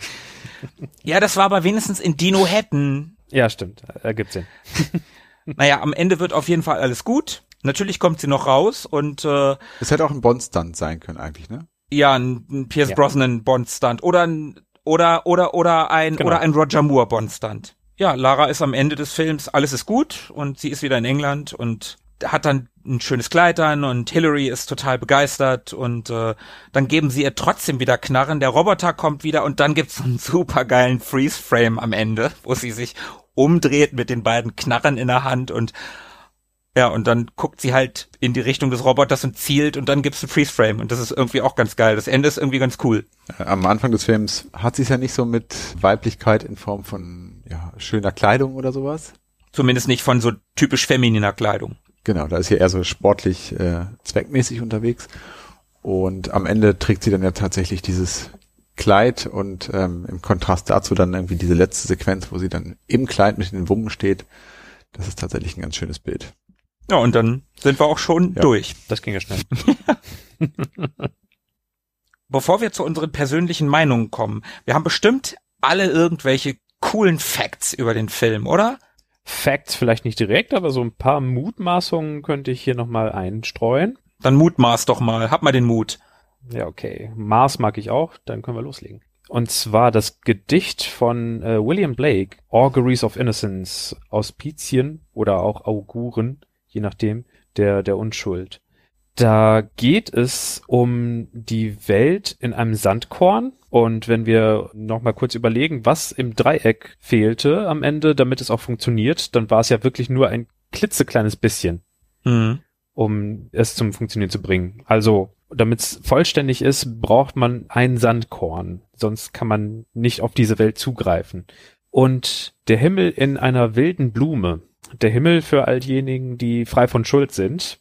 Also ganz unschuldig, also ganz in weiß. Bei diesen wilden Jasminen, die dort wachsen, wo man die Eingänge der Tempel findet. Halte die Unendlichkeit in der Fläche deiner Hand. Die Unendlichkeit bestehend aus der Gesamtheit der Vergangenheit und der Gesamtheit der Zukunft. Und die Stunde rückt in die Ewigkeit. Also dann hast du auch die Stunde in der Hand und kannst sie so verschieben, wie du möchtest. In, in alle Richtungen der Ewigkeit kannst du sie verschieben. Tatsächlich haben die Leute beim Drehbuchschreiben, die fünf Drehbuchschreiber, die es da so gab, versucht aus dem Gedicht anscheinend echt möglichst viel rauszuholen, dass man da überall Querverweise und Querverbindungen finden kann, damit alles irgendwie einen Sinn ergibt und damit man irgendwie, wenn es auch etwas in den Haaren herbeigezogen sein könnte, erklären könnte, warum Lara das alles weiß oder Paul das alles irgendwie ahnen könnte.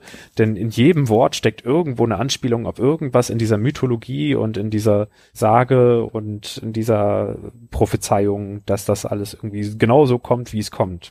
Schön fand ich auch, dass bei der Ankunft in Kambodscha man sieht, wie unfassbar viele Leute mit roher Gewalt versuchen, diesen Tempel aufzubekommen. Und Lara schafft es jedes Mal durch so geisterhaft kichernde und verschwindende Mädchen. Also da haben wir wieder die Unschuld, die auch im weißen Jasmin dargestellt werden könnte, sie dorthin führen, hinleiten. Und diese weibliche, weil es ja beides, beide Male Mädchen sind, Unschuld, diese Tugendhaftigkeit, die nicht auf Gewalt aus ist, die könnte so ein bisschen zu diesem Image passen, dass man sagt, es müssen nicht immer stoppelbärtige Muskelprotze sein, die sich den Weg freischießen und frei boxen.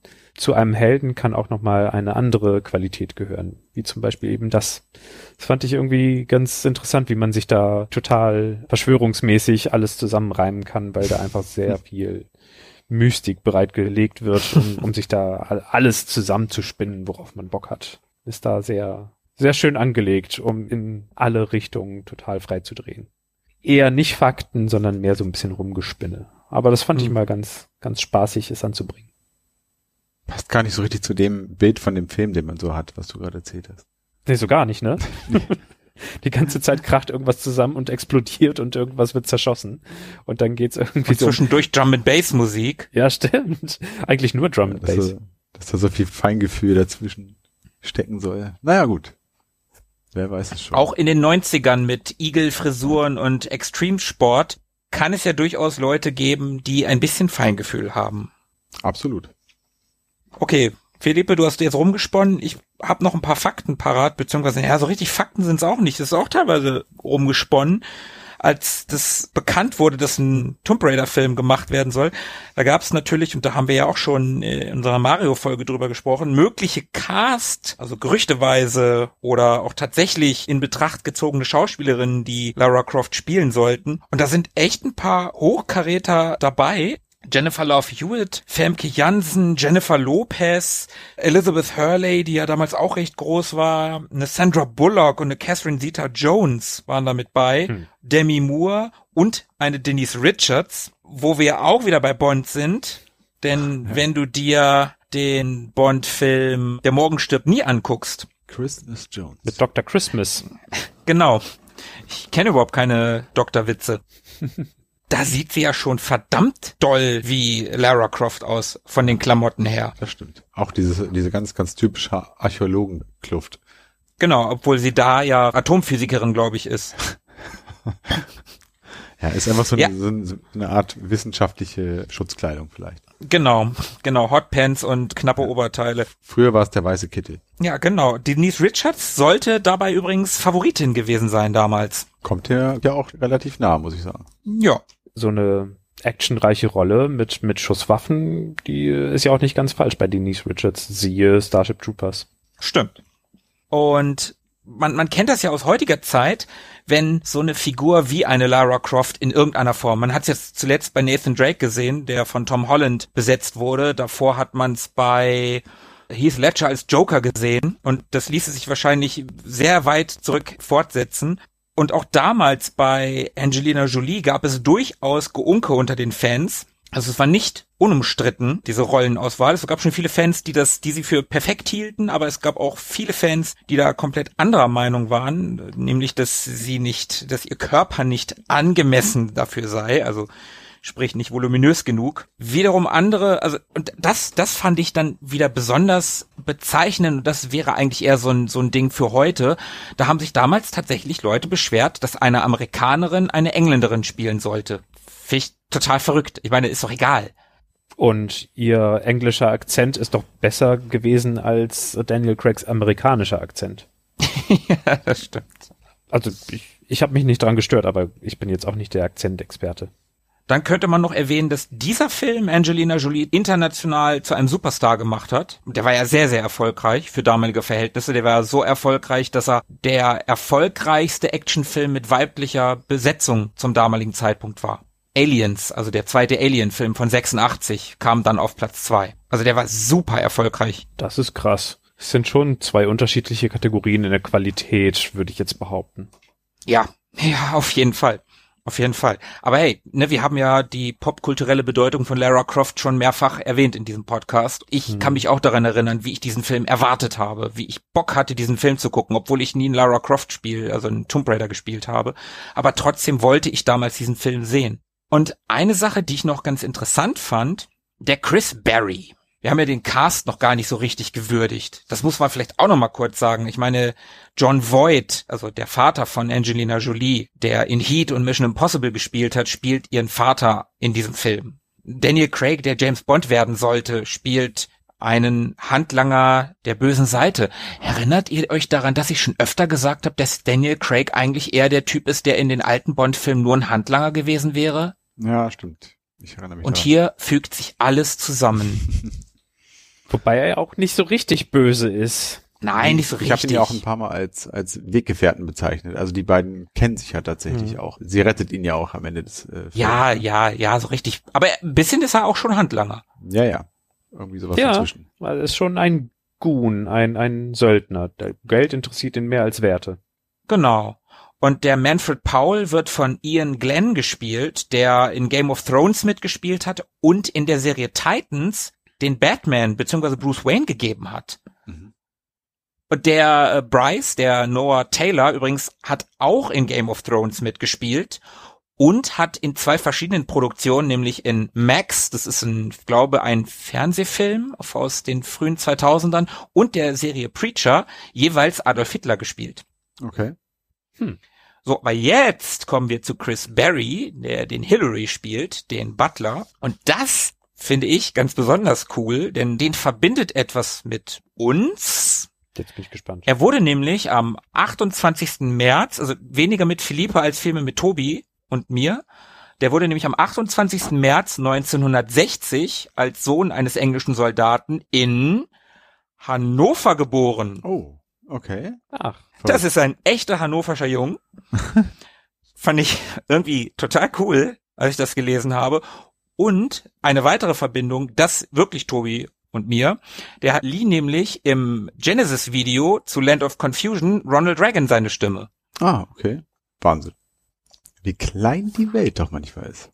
Ja, in Hannover geboren, in einem Genesis-Video dabei und dann den Butler von Lara Croft. Wahnsinn. Kennt man den auch aus irgendwelchen anderen Produktionen? Der hat in der BBC-Produktion Red Dwarf wohl noch eine relativ prominente Rolle gespielt, aber ansonsten eher nicht. Also ich kannte da nichts von. Ich kenne aber auch Red Dwarf nicht. Ja, ich auch nicht. Also ich kenn's namentlich, sagte mir das was, aber nicht so, dass ich sage, ach ja, klar, kennt man. Ja. Also habe ich gesehen. Und das letzte, was ich noch ganz interessant fand, war der Regisseur, der Simon West, der in einem Interview 2018, das war ist eine der wenigen Sachen, die ich gefunden habe. Das muss man nämlich auch nochmal sagen. Also ich habe nichts gefunden an modernen Interviews oder dass Angelina Jolie nochmal gefragt wurde. Ach ja, was hältst du heute von diesem Film? Klar findet man auf YouTube irgendwie ein paar Reviews zu dem Film, auch aktuelleren Datums, aber nichts, was die Produktion des Films so ein bisschen beleuchtet, was ich eigentlich ein bisschen schade finde. Ja, das stimmt. Ging mir ganz genauso. Also da gab es zu Super Mario zum Beispiel sehr, sehr viel mehr. Oh ja, hm. Aber 2018, immerhin, da hat der Simon West über den Film nochmal geredet. Der hat erzählt, dass damals die Studiobosse wohl sehr, sehr nervös waren, Mhm. ob dieses Films, ob das ein Erfolg werden würde, weil das auch ein weiblicher Actionheld gewesen ist. Und das war zu der Zeit halt absolut nicht etabliert. Und er hat dann nämlich in dem Interview weiter erzählt, dass er der festen Überzeugung war, dass in den nächsten zehn Jahren Filme, die auf der Erfolgswelle von Tomb Raider schwimmen wollen, aus dem Boden sprießen würden. Also viele Filme mit weiblichen Actiondarstellern. Und das war ja nun nicht der Fall. Und er war überrascht, wie lange das dauerte, bis Filme wie Hunger Games oder vor einiger Zeit dann auch Wonder Woman das endlich geschafft haben, weibliche Comicfiguren, Actionhelden im großen Mainstream-Publikum zu etablieren. Klar gab es immer mal wieder Figuren, aber das waren immer eher kleine Filme oder nicht so erfolgreiche Filme. Und da war er halt überrascht drüber und kann ich auch verstehen, weil wenn du so einen erfolgreichen Film machst und so eine erfolgreiche Figur auch hast, gut, vielleicht lag es an der Figur, ich weiß es nicht, keine Ahnung. Witzigerweise ist ein weiteres Beispiel dafür Resident Evil, also wieder eine Videospielverfilmung, bei der Mila Jovovich ganz vorne dabei war.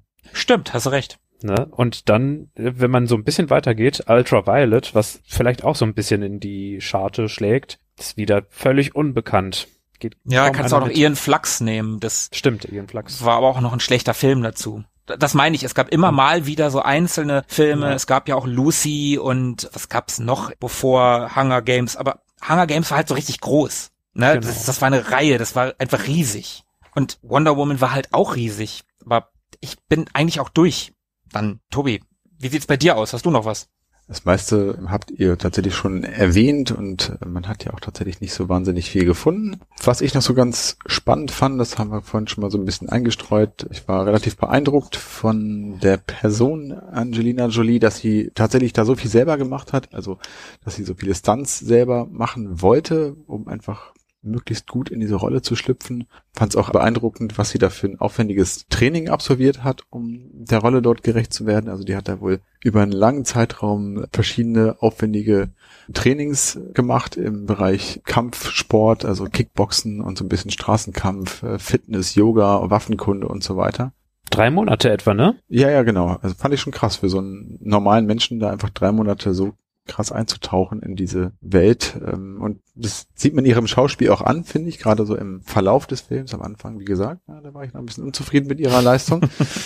Und ansonsten fand ich es noch ganz lustig, weil man ja wie bei einer ja, kämpfenden Archäologin auch nicht lange überlegen muss, um bei Indiana Jones zu landen. Die mhm. Gefahr hat natürlich auch der Regisseur Simon West gesehen und der wollte partout mit allen Mitteln verhindern, dass der Film zu sehr nach Indiana Jones aussieht und hat sehr viel Wert darauf gelegt, dass auch zum Beispiel Schauplätze oder dergleichen oder andere markante Dinge, die man vielleicht schon mal bei Indiana Jones gesehen haben könnte, in Tomb Raider nicht vorkommen sollten. Nicht gelb. Es soll einfach nichts gelb Richtig. sein. Bitte alle anderen Farben. Keine Pyramiden, ja. keine Mumien, Kein keine Sand. gelbe Farbe. und keine Nazi-Soldaten natürlich. Und keine Ratten und keine Schlangen. Ja ganz wichtig, dass das alles nicht so basal irgendwie total die Urängste und Urinstinkte anspricht, dass es nicht irgendwie um so ganz plumpe Emotionen geht, so was wie, oh, ein Nazi, der ist böse auf die Fresse und oh nein, eine Schlange, das ist eine Gefahr, sondern uh, metaphysisch, mystisch und göttlich und äh, Raum und Zeit und timey, wimey, wibble wobble. Viel besser. Also alles komplett anders als Indie, aber dabei Indie aber dann doch wieder nicht Indie. Ja. Aber wo du gerade so schön erzählst, Philippe, wir haben ihn ja neulich gemeinsam geguckt, wir beide zum ersten Mal. Ja. Kannst du so ein abschließendes Fazit ziehen, wie dir der Film gefallen hat? Äh, tatsächlich nicht so richtig, nee. Das ist ein, einer dieser Filme, die, obwohl sie gar nicht so herausragend gut sind, trotzdem das Potenzial bietet, dass man ihn sich mehrmals anguckt. Einmal, um äh, überhaupt erstmal wieder darauf klarzukommen, dass er aus dem Jahr 2001 ist und das aber auch sowas von intensiv mitteilt, mit, mit ja. all dem Drum and Bass und all den verspiegelten Sonnenbrillen und äh, Baggy Pants oder Hüfthosen oder weiß der Geier was für Aktionen, beidhändiges Schießen. Ja. Das ist so, ja, das ist aus der Zeit gefallen, das Ding. Und wenn man sich erstmal darauf eingestellt hat, dann kann man sich auch viel besser auf das Spektakel einlassen. Also, um so ein bisschen Fact nochmal nachfließen zu lassen, so esoterisch, wie ich das zwischendurch dargestellt habe mit der Unschuld des Himmels und weißen Jasminblüten und keine Ahnung.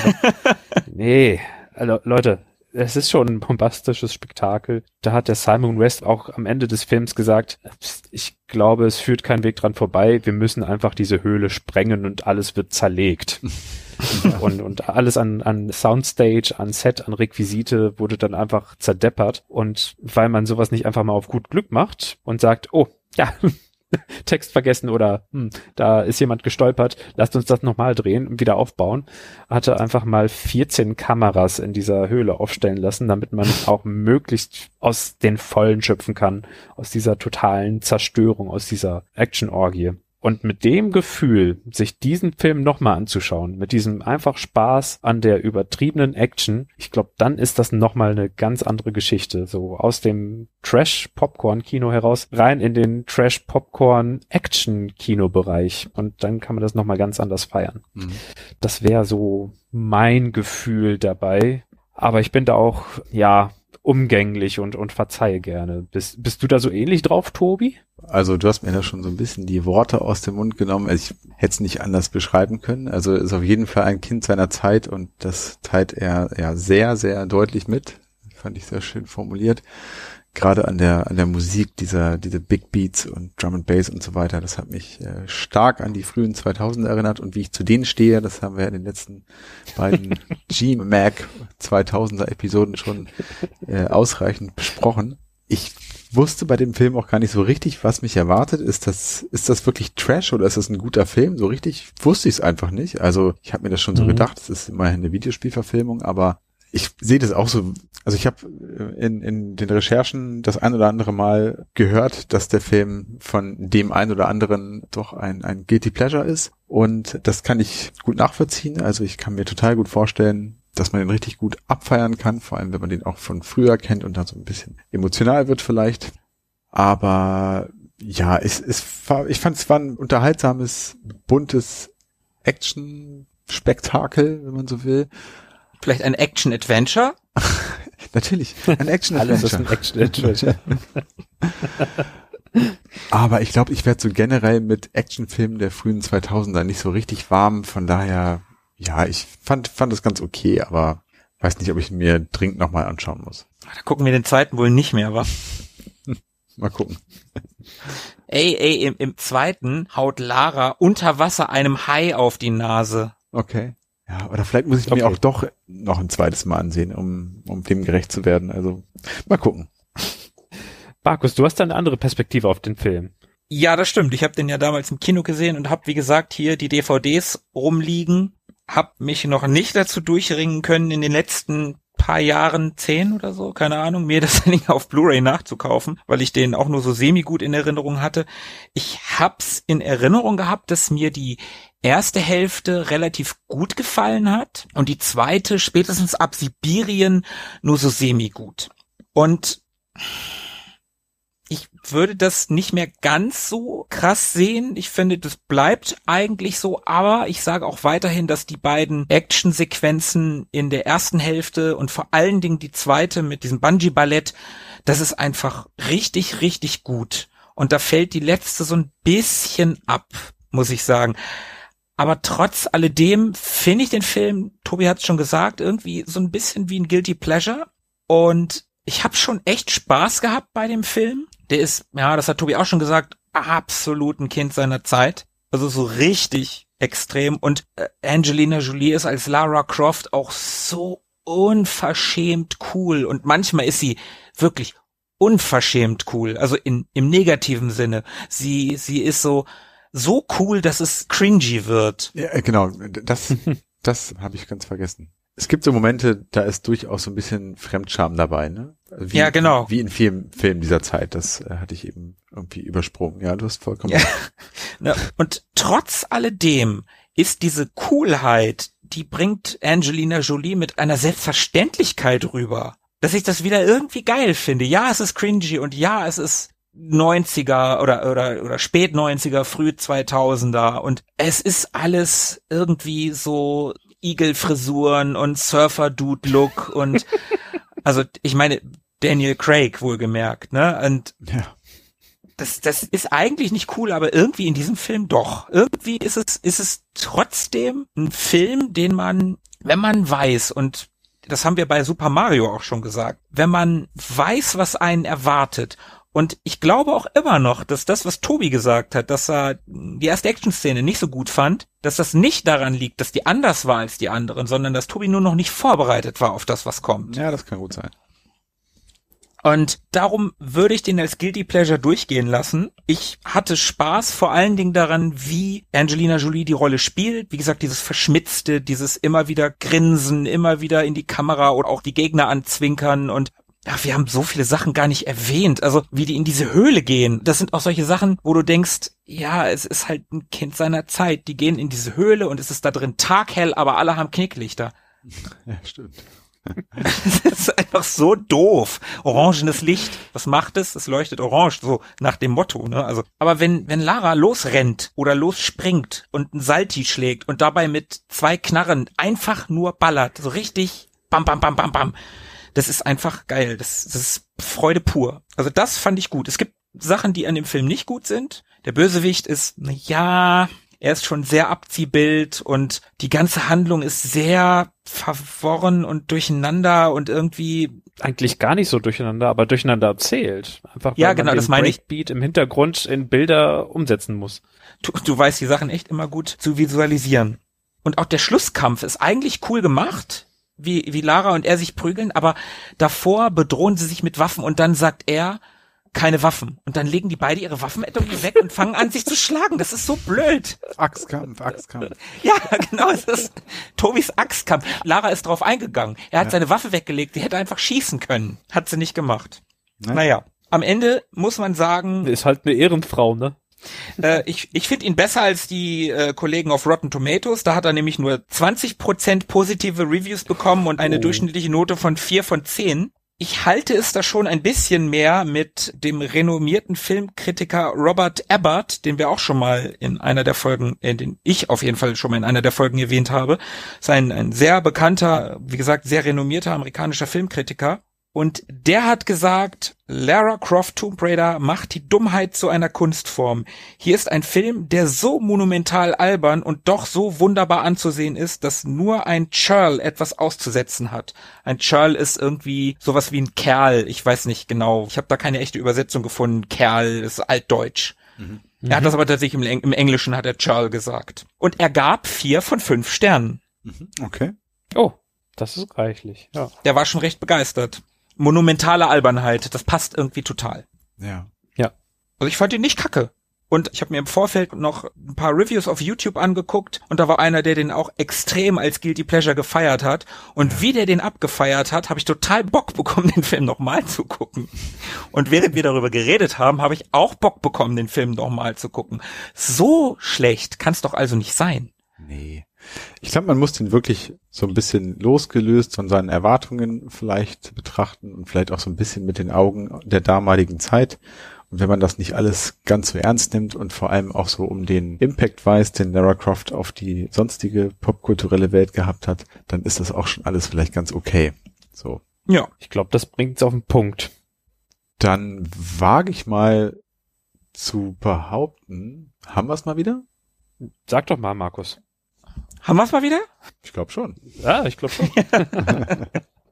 nee, halt. Nein, nein, halt. Wir haben's noch nicht.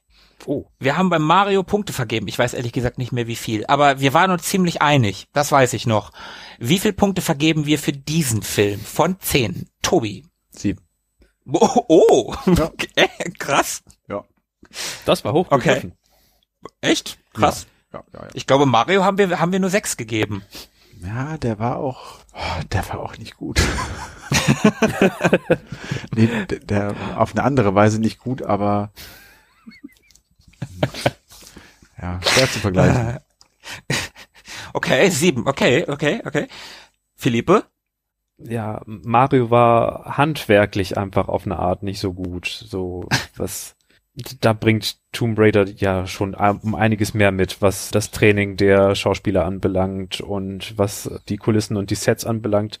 An der einen oder anderen Stelle bringt's doch etwas mehr mit als der Super Mario Film, der in einer Betonfabrik stattfand und dann hat man irgendwie einen, einen Hotelkorridor zugeklebt mit, äh, mit, mit schwarzen Fliesen oder so und dann war das schon die Hälfte des Films da sind Reisen nach Kambodscha und nach Island, um dort sibirische Wüste darzustellen, doch nochmal vielleicht eine andere Nummer. Ja.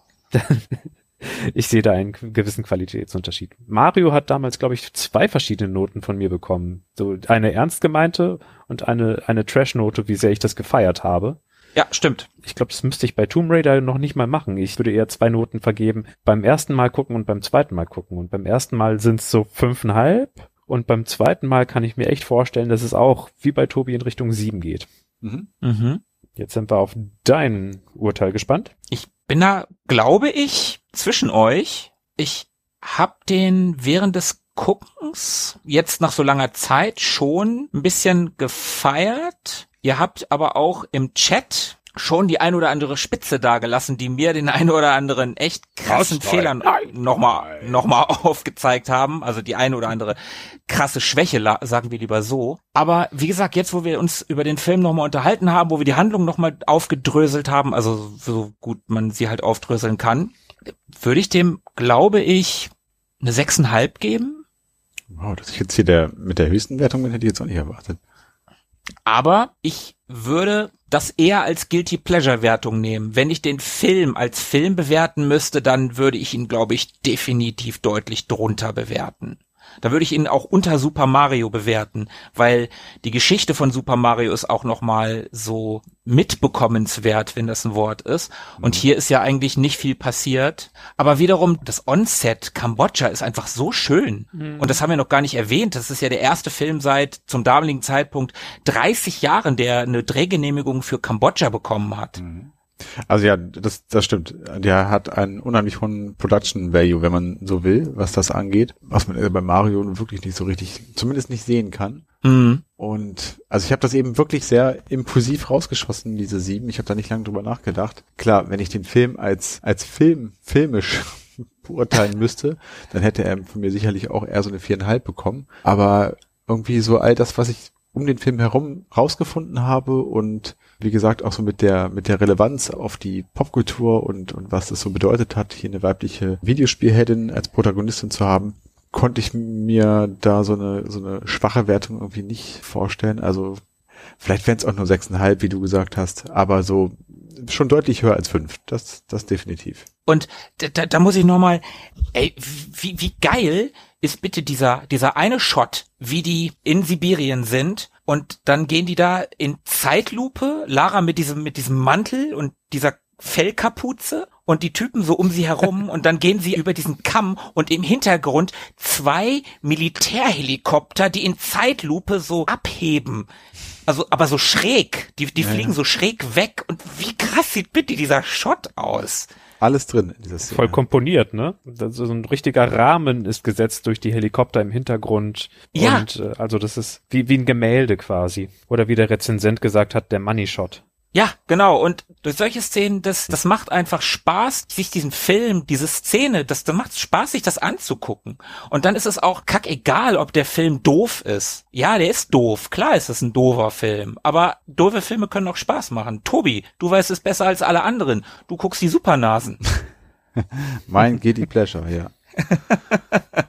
Entschuldigung, ich hab's, ich hab's der Welt verraten. Das ist nicht schlimm. Aber bei jedem Guilty Pleasure hängt natürlich auch immer viel Nostalgie. Die fehlt mir ja bei Tom Raider natürlich. Ja, das stimmt. Bei den Supernasen nicht.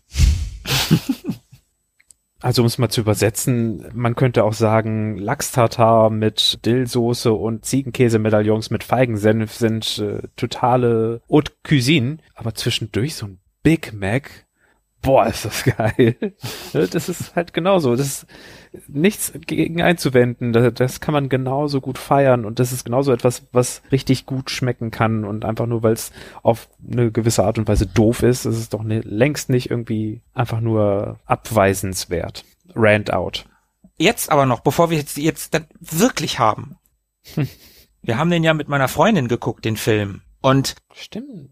Die hat mich tatsächlich während des Guckens schon auf die ein oder andere Szene aufmerksam gemacht und meinte, oh, das ist ja wie im Spiel. Zum Beispiel, als Lara auf diesem Orrery, Orrery, auf diesem Modell des Sonnensystems, auf diesem riesigen Modell des Sonnensystems, wie sie da rumkraxelte. Und das macht Lara ja des Öfteren in dem Film. Sie klettert ja auch tatsächlich, was in den, in den Spielen ja immer wieder essentieller Bestandteil ist. Und dazu hat meine Freundin mich des Öfteren darauf aufmerksam gemacht und meinte, ach ja, guck mal, das ist doch wie im Spiel. Ja, stimmt, hast du nicht ganz unrecht. Und guck mal, das ist doch auch wie im Spiel.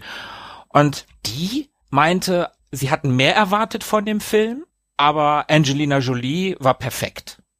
Und damit würde ich sagen, haben wir's. Damit würde ich sagen, haben wir es tatsächlich. Dann ist alles gesagt. Genau. Das Einzige, was wir jetzt noch sagen können, ist unseren Zuhörern wie immer Danke zu sagen, dass sie bis hierhin durchgehalten haben. Es war lang. Und Lara Croft, alles Gute zum Geburtstag. Und an alle Mütter, Am kommenden Sonntag einen schönen Muttertag. genau. Wenn es euch gefallen hat, lasst es uns gerne wissen. Schreibt uns in die Kommentare auf unserer Website, auf Instagram oder lasst uns eine Bewertung da auf Apple Podcasts. Teilt uns mit, wie euch der Film gefällt, sofern ihr ihn kennt. Wenn ihr ihn nicht kennt, schaut ihn euch auf jeden Fall an. Auf jeden Fall, aber nehmt uns nicht in Regress, falls ihr ihn kacke findet. Ja, bitte. Wir bitten darum. also, dann würde ich sagen, bis in 14 Tagen. Bis in 14 Tagen und Bleibt dann Drücker. genau. Ciao. Bis dann. Ciao. Ciao, ciao. Mögen die Retro Boys mit euch sein. Immer.